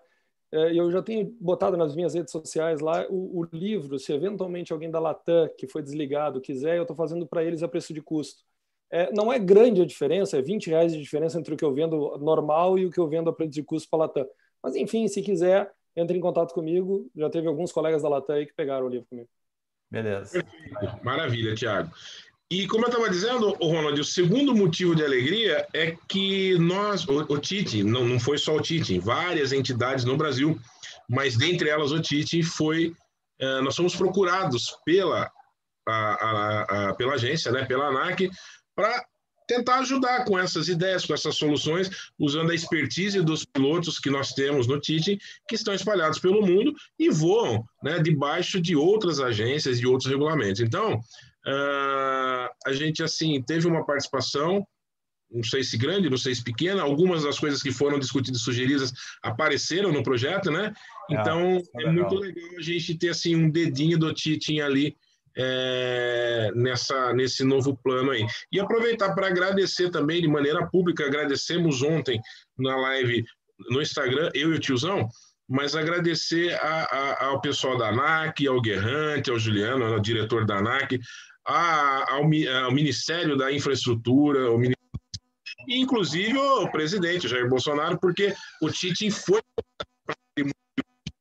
lá em Brasília, infelizmente o tiozão não, não, teve como comparecer, eu também não pude sair daqui de Rio Claro, mas eu acompanhei pelo canal da ANAC, aqui pela internet, e então a gente agradece de maneira pública o, com esse convite que, que nós recebemos para estar presente hoje nesse momento tão importante. A gente fica muito feliz.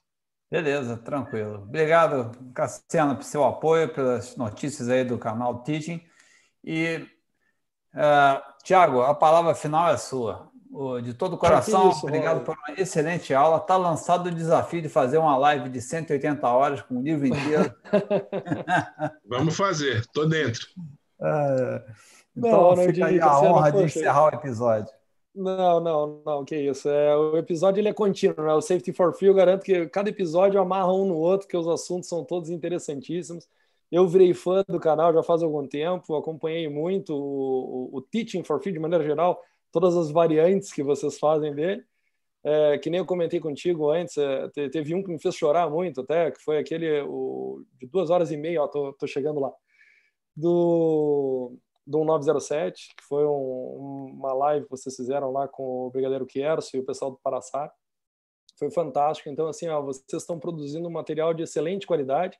E como eu te falei, eu fiquei até com medo de vir aqui. Eu digo, bom, eu tenho que manter o nível do negócio o presidente da minha empresa já veio falar aqui para vocês, aí vai agora um Zé Mané como eu, pô, tem que pelo menos manter o nível aqui do negócio. E tomara tenha feito jus a isso, para quem sabe voltar aí mais tarde com outras, outros tópicos. Muito obrigado pela oportunidade. Muito obrigado, Tiago. Não, sem dúvida, a... eu fiquei bastante impressionado com a maneira clara e ilustrativa como você colocou um assunto que gera tanta confusão, números, as visões e foi muito bom mesmo. Parabéns, você tem um talento e a gente fica muito feliz de ter você aqui a bordo do canal. E obrigado de todo o coração. Obrigado, Pessoal, obrigado a vocês.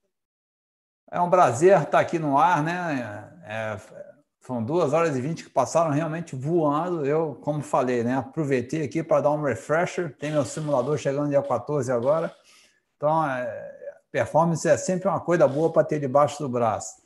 E foi um prazer aqui estar de volta no canal. Eu tenho um pouco afastado aqui, voando bastante, graças a Deus, aqui no Voos Cargueiro. A gente está com uma escala bem que normalizada já. Uh, então, é por isso que eu tenho estado um pouco mais, não tenho aparecido tanto em tantas lives aí, sinto falta. E estamos aí, quarta, estamos no mês de outubro, né? Dia 23 de outubro, dia do aviador, está chegando. Vamos ter certamente algumas coisas especiais acontecendo aí, né, Cassiano? É, temos sim, temos sim uma programação. Eu não posso ainda falar exatamente o que é, mas é. temos uma programação na semana do Dia do Aviador, né? O Dia do Aviador cai na, na sexta-feira, né, Ronald? É dia 23, né? É. Na semana do Dia do Aviador, a gente vai ter aí. Não posso dizer, se eu disser, eu mato, o pessoal vai matar pau, mas vai ter um, um, uma programação especial para a gente comemorar, tá bom? Beleza, vamos comemorar essa paixão que nos liga a todos nós, né? Essa, esse tal desse aerococos que nos faz sonhar cada dia. Legal, gente. Muito obrigado, um abração a todos. Tiago, obrigado e até uma próxima. E então, Cassiano, obrigado pelo apoio logístico Tchau. aí. E obrigado pela audiência que manteve-se aí firme e forte, curtiu. Muito legal, a audiência. Aproveitou bastante a aula. Perfeito. Pessoal, boa noite. Tiago, obrigado, prazer. Ronald. Abração, Ranian. Galera, até mais. Tchau, tchau.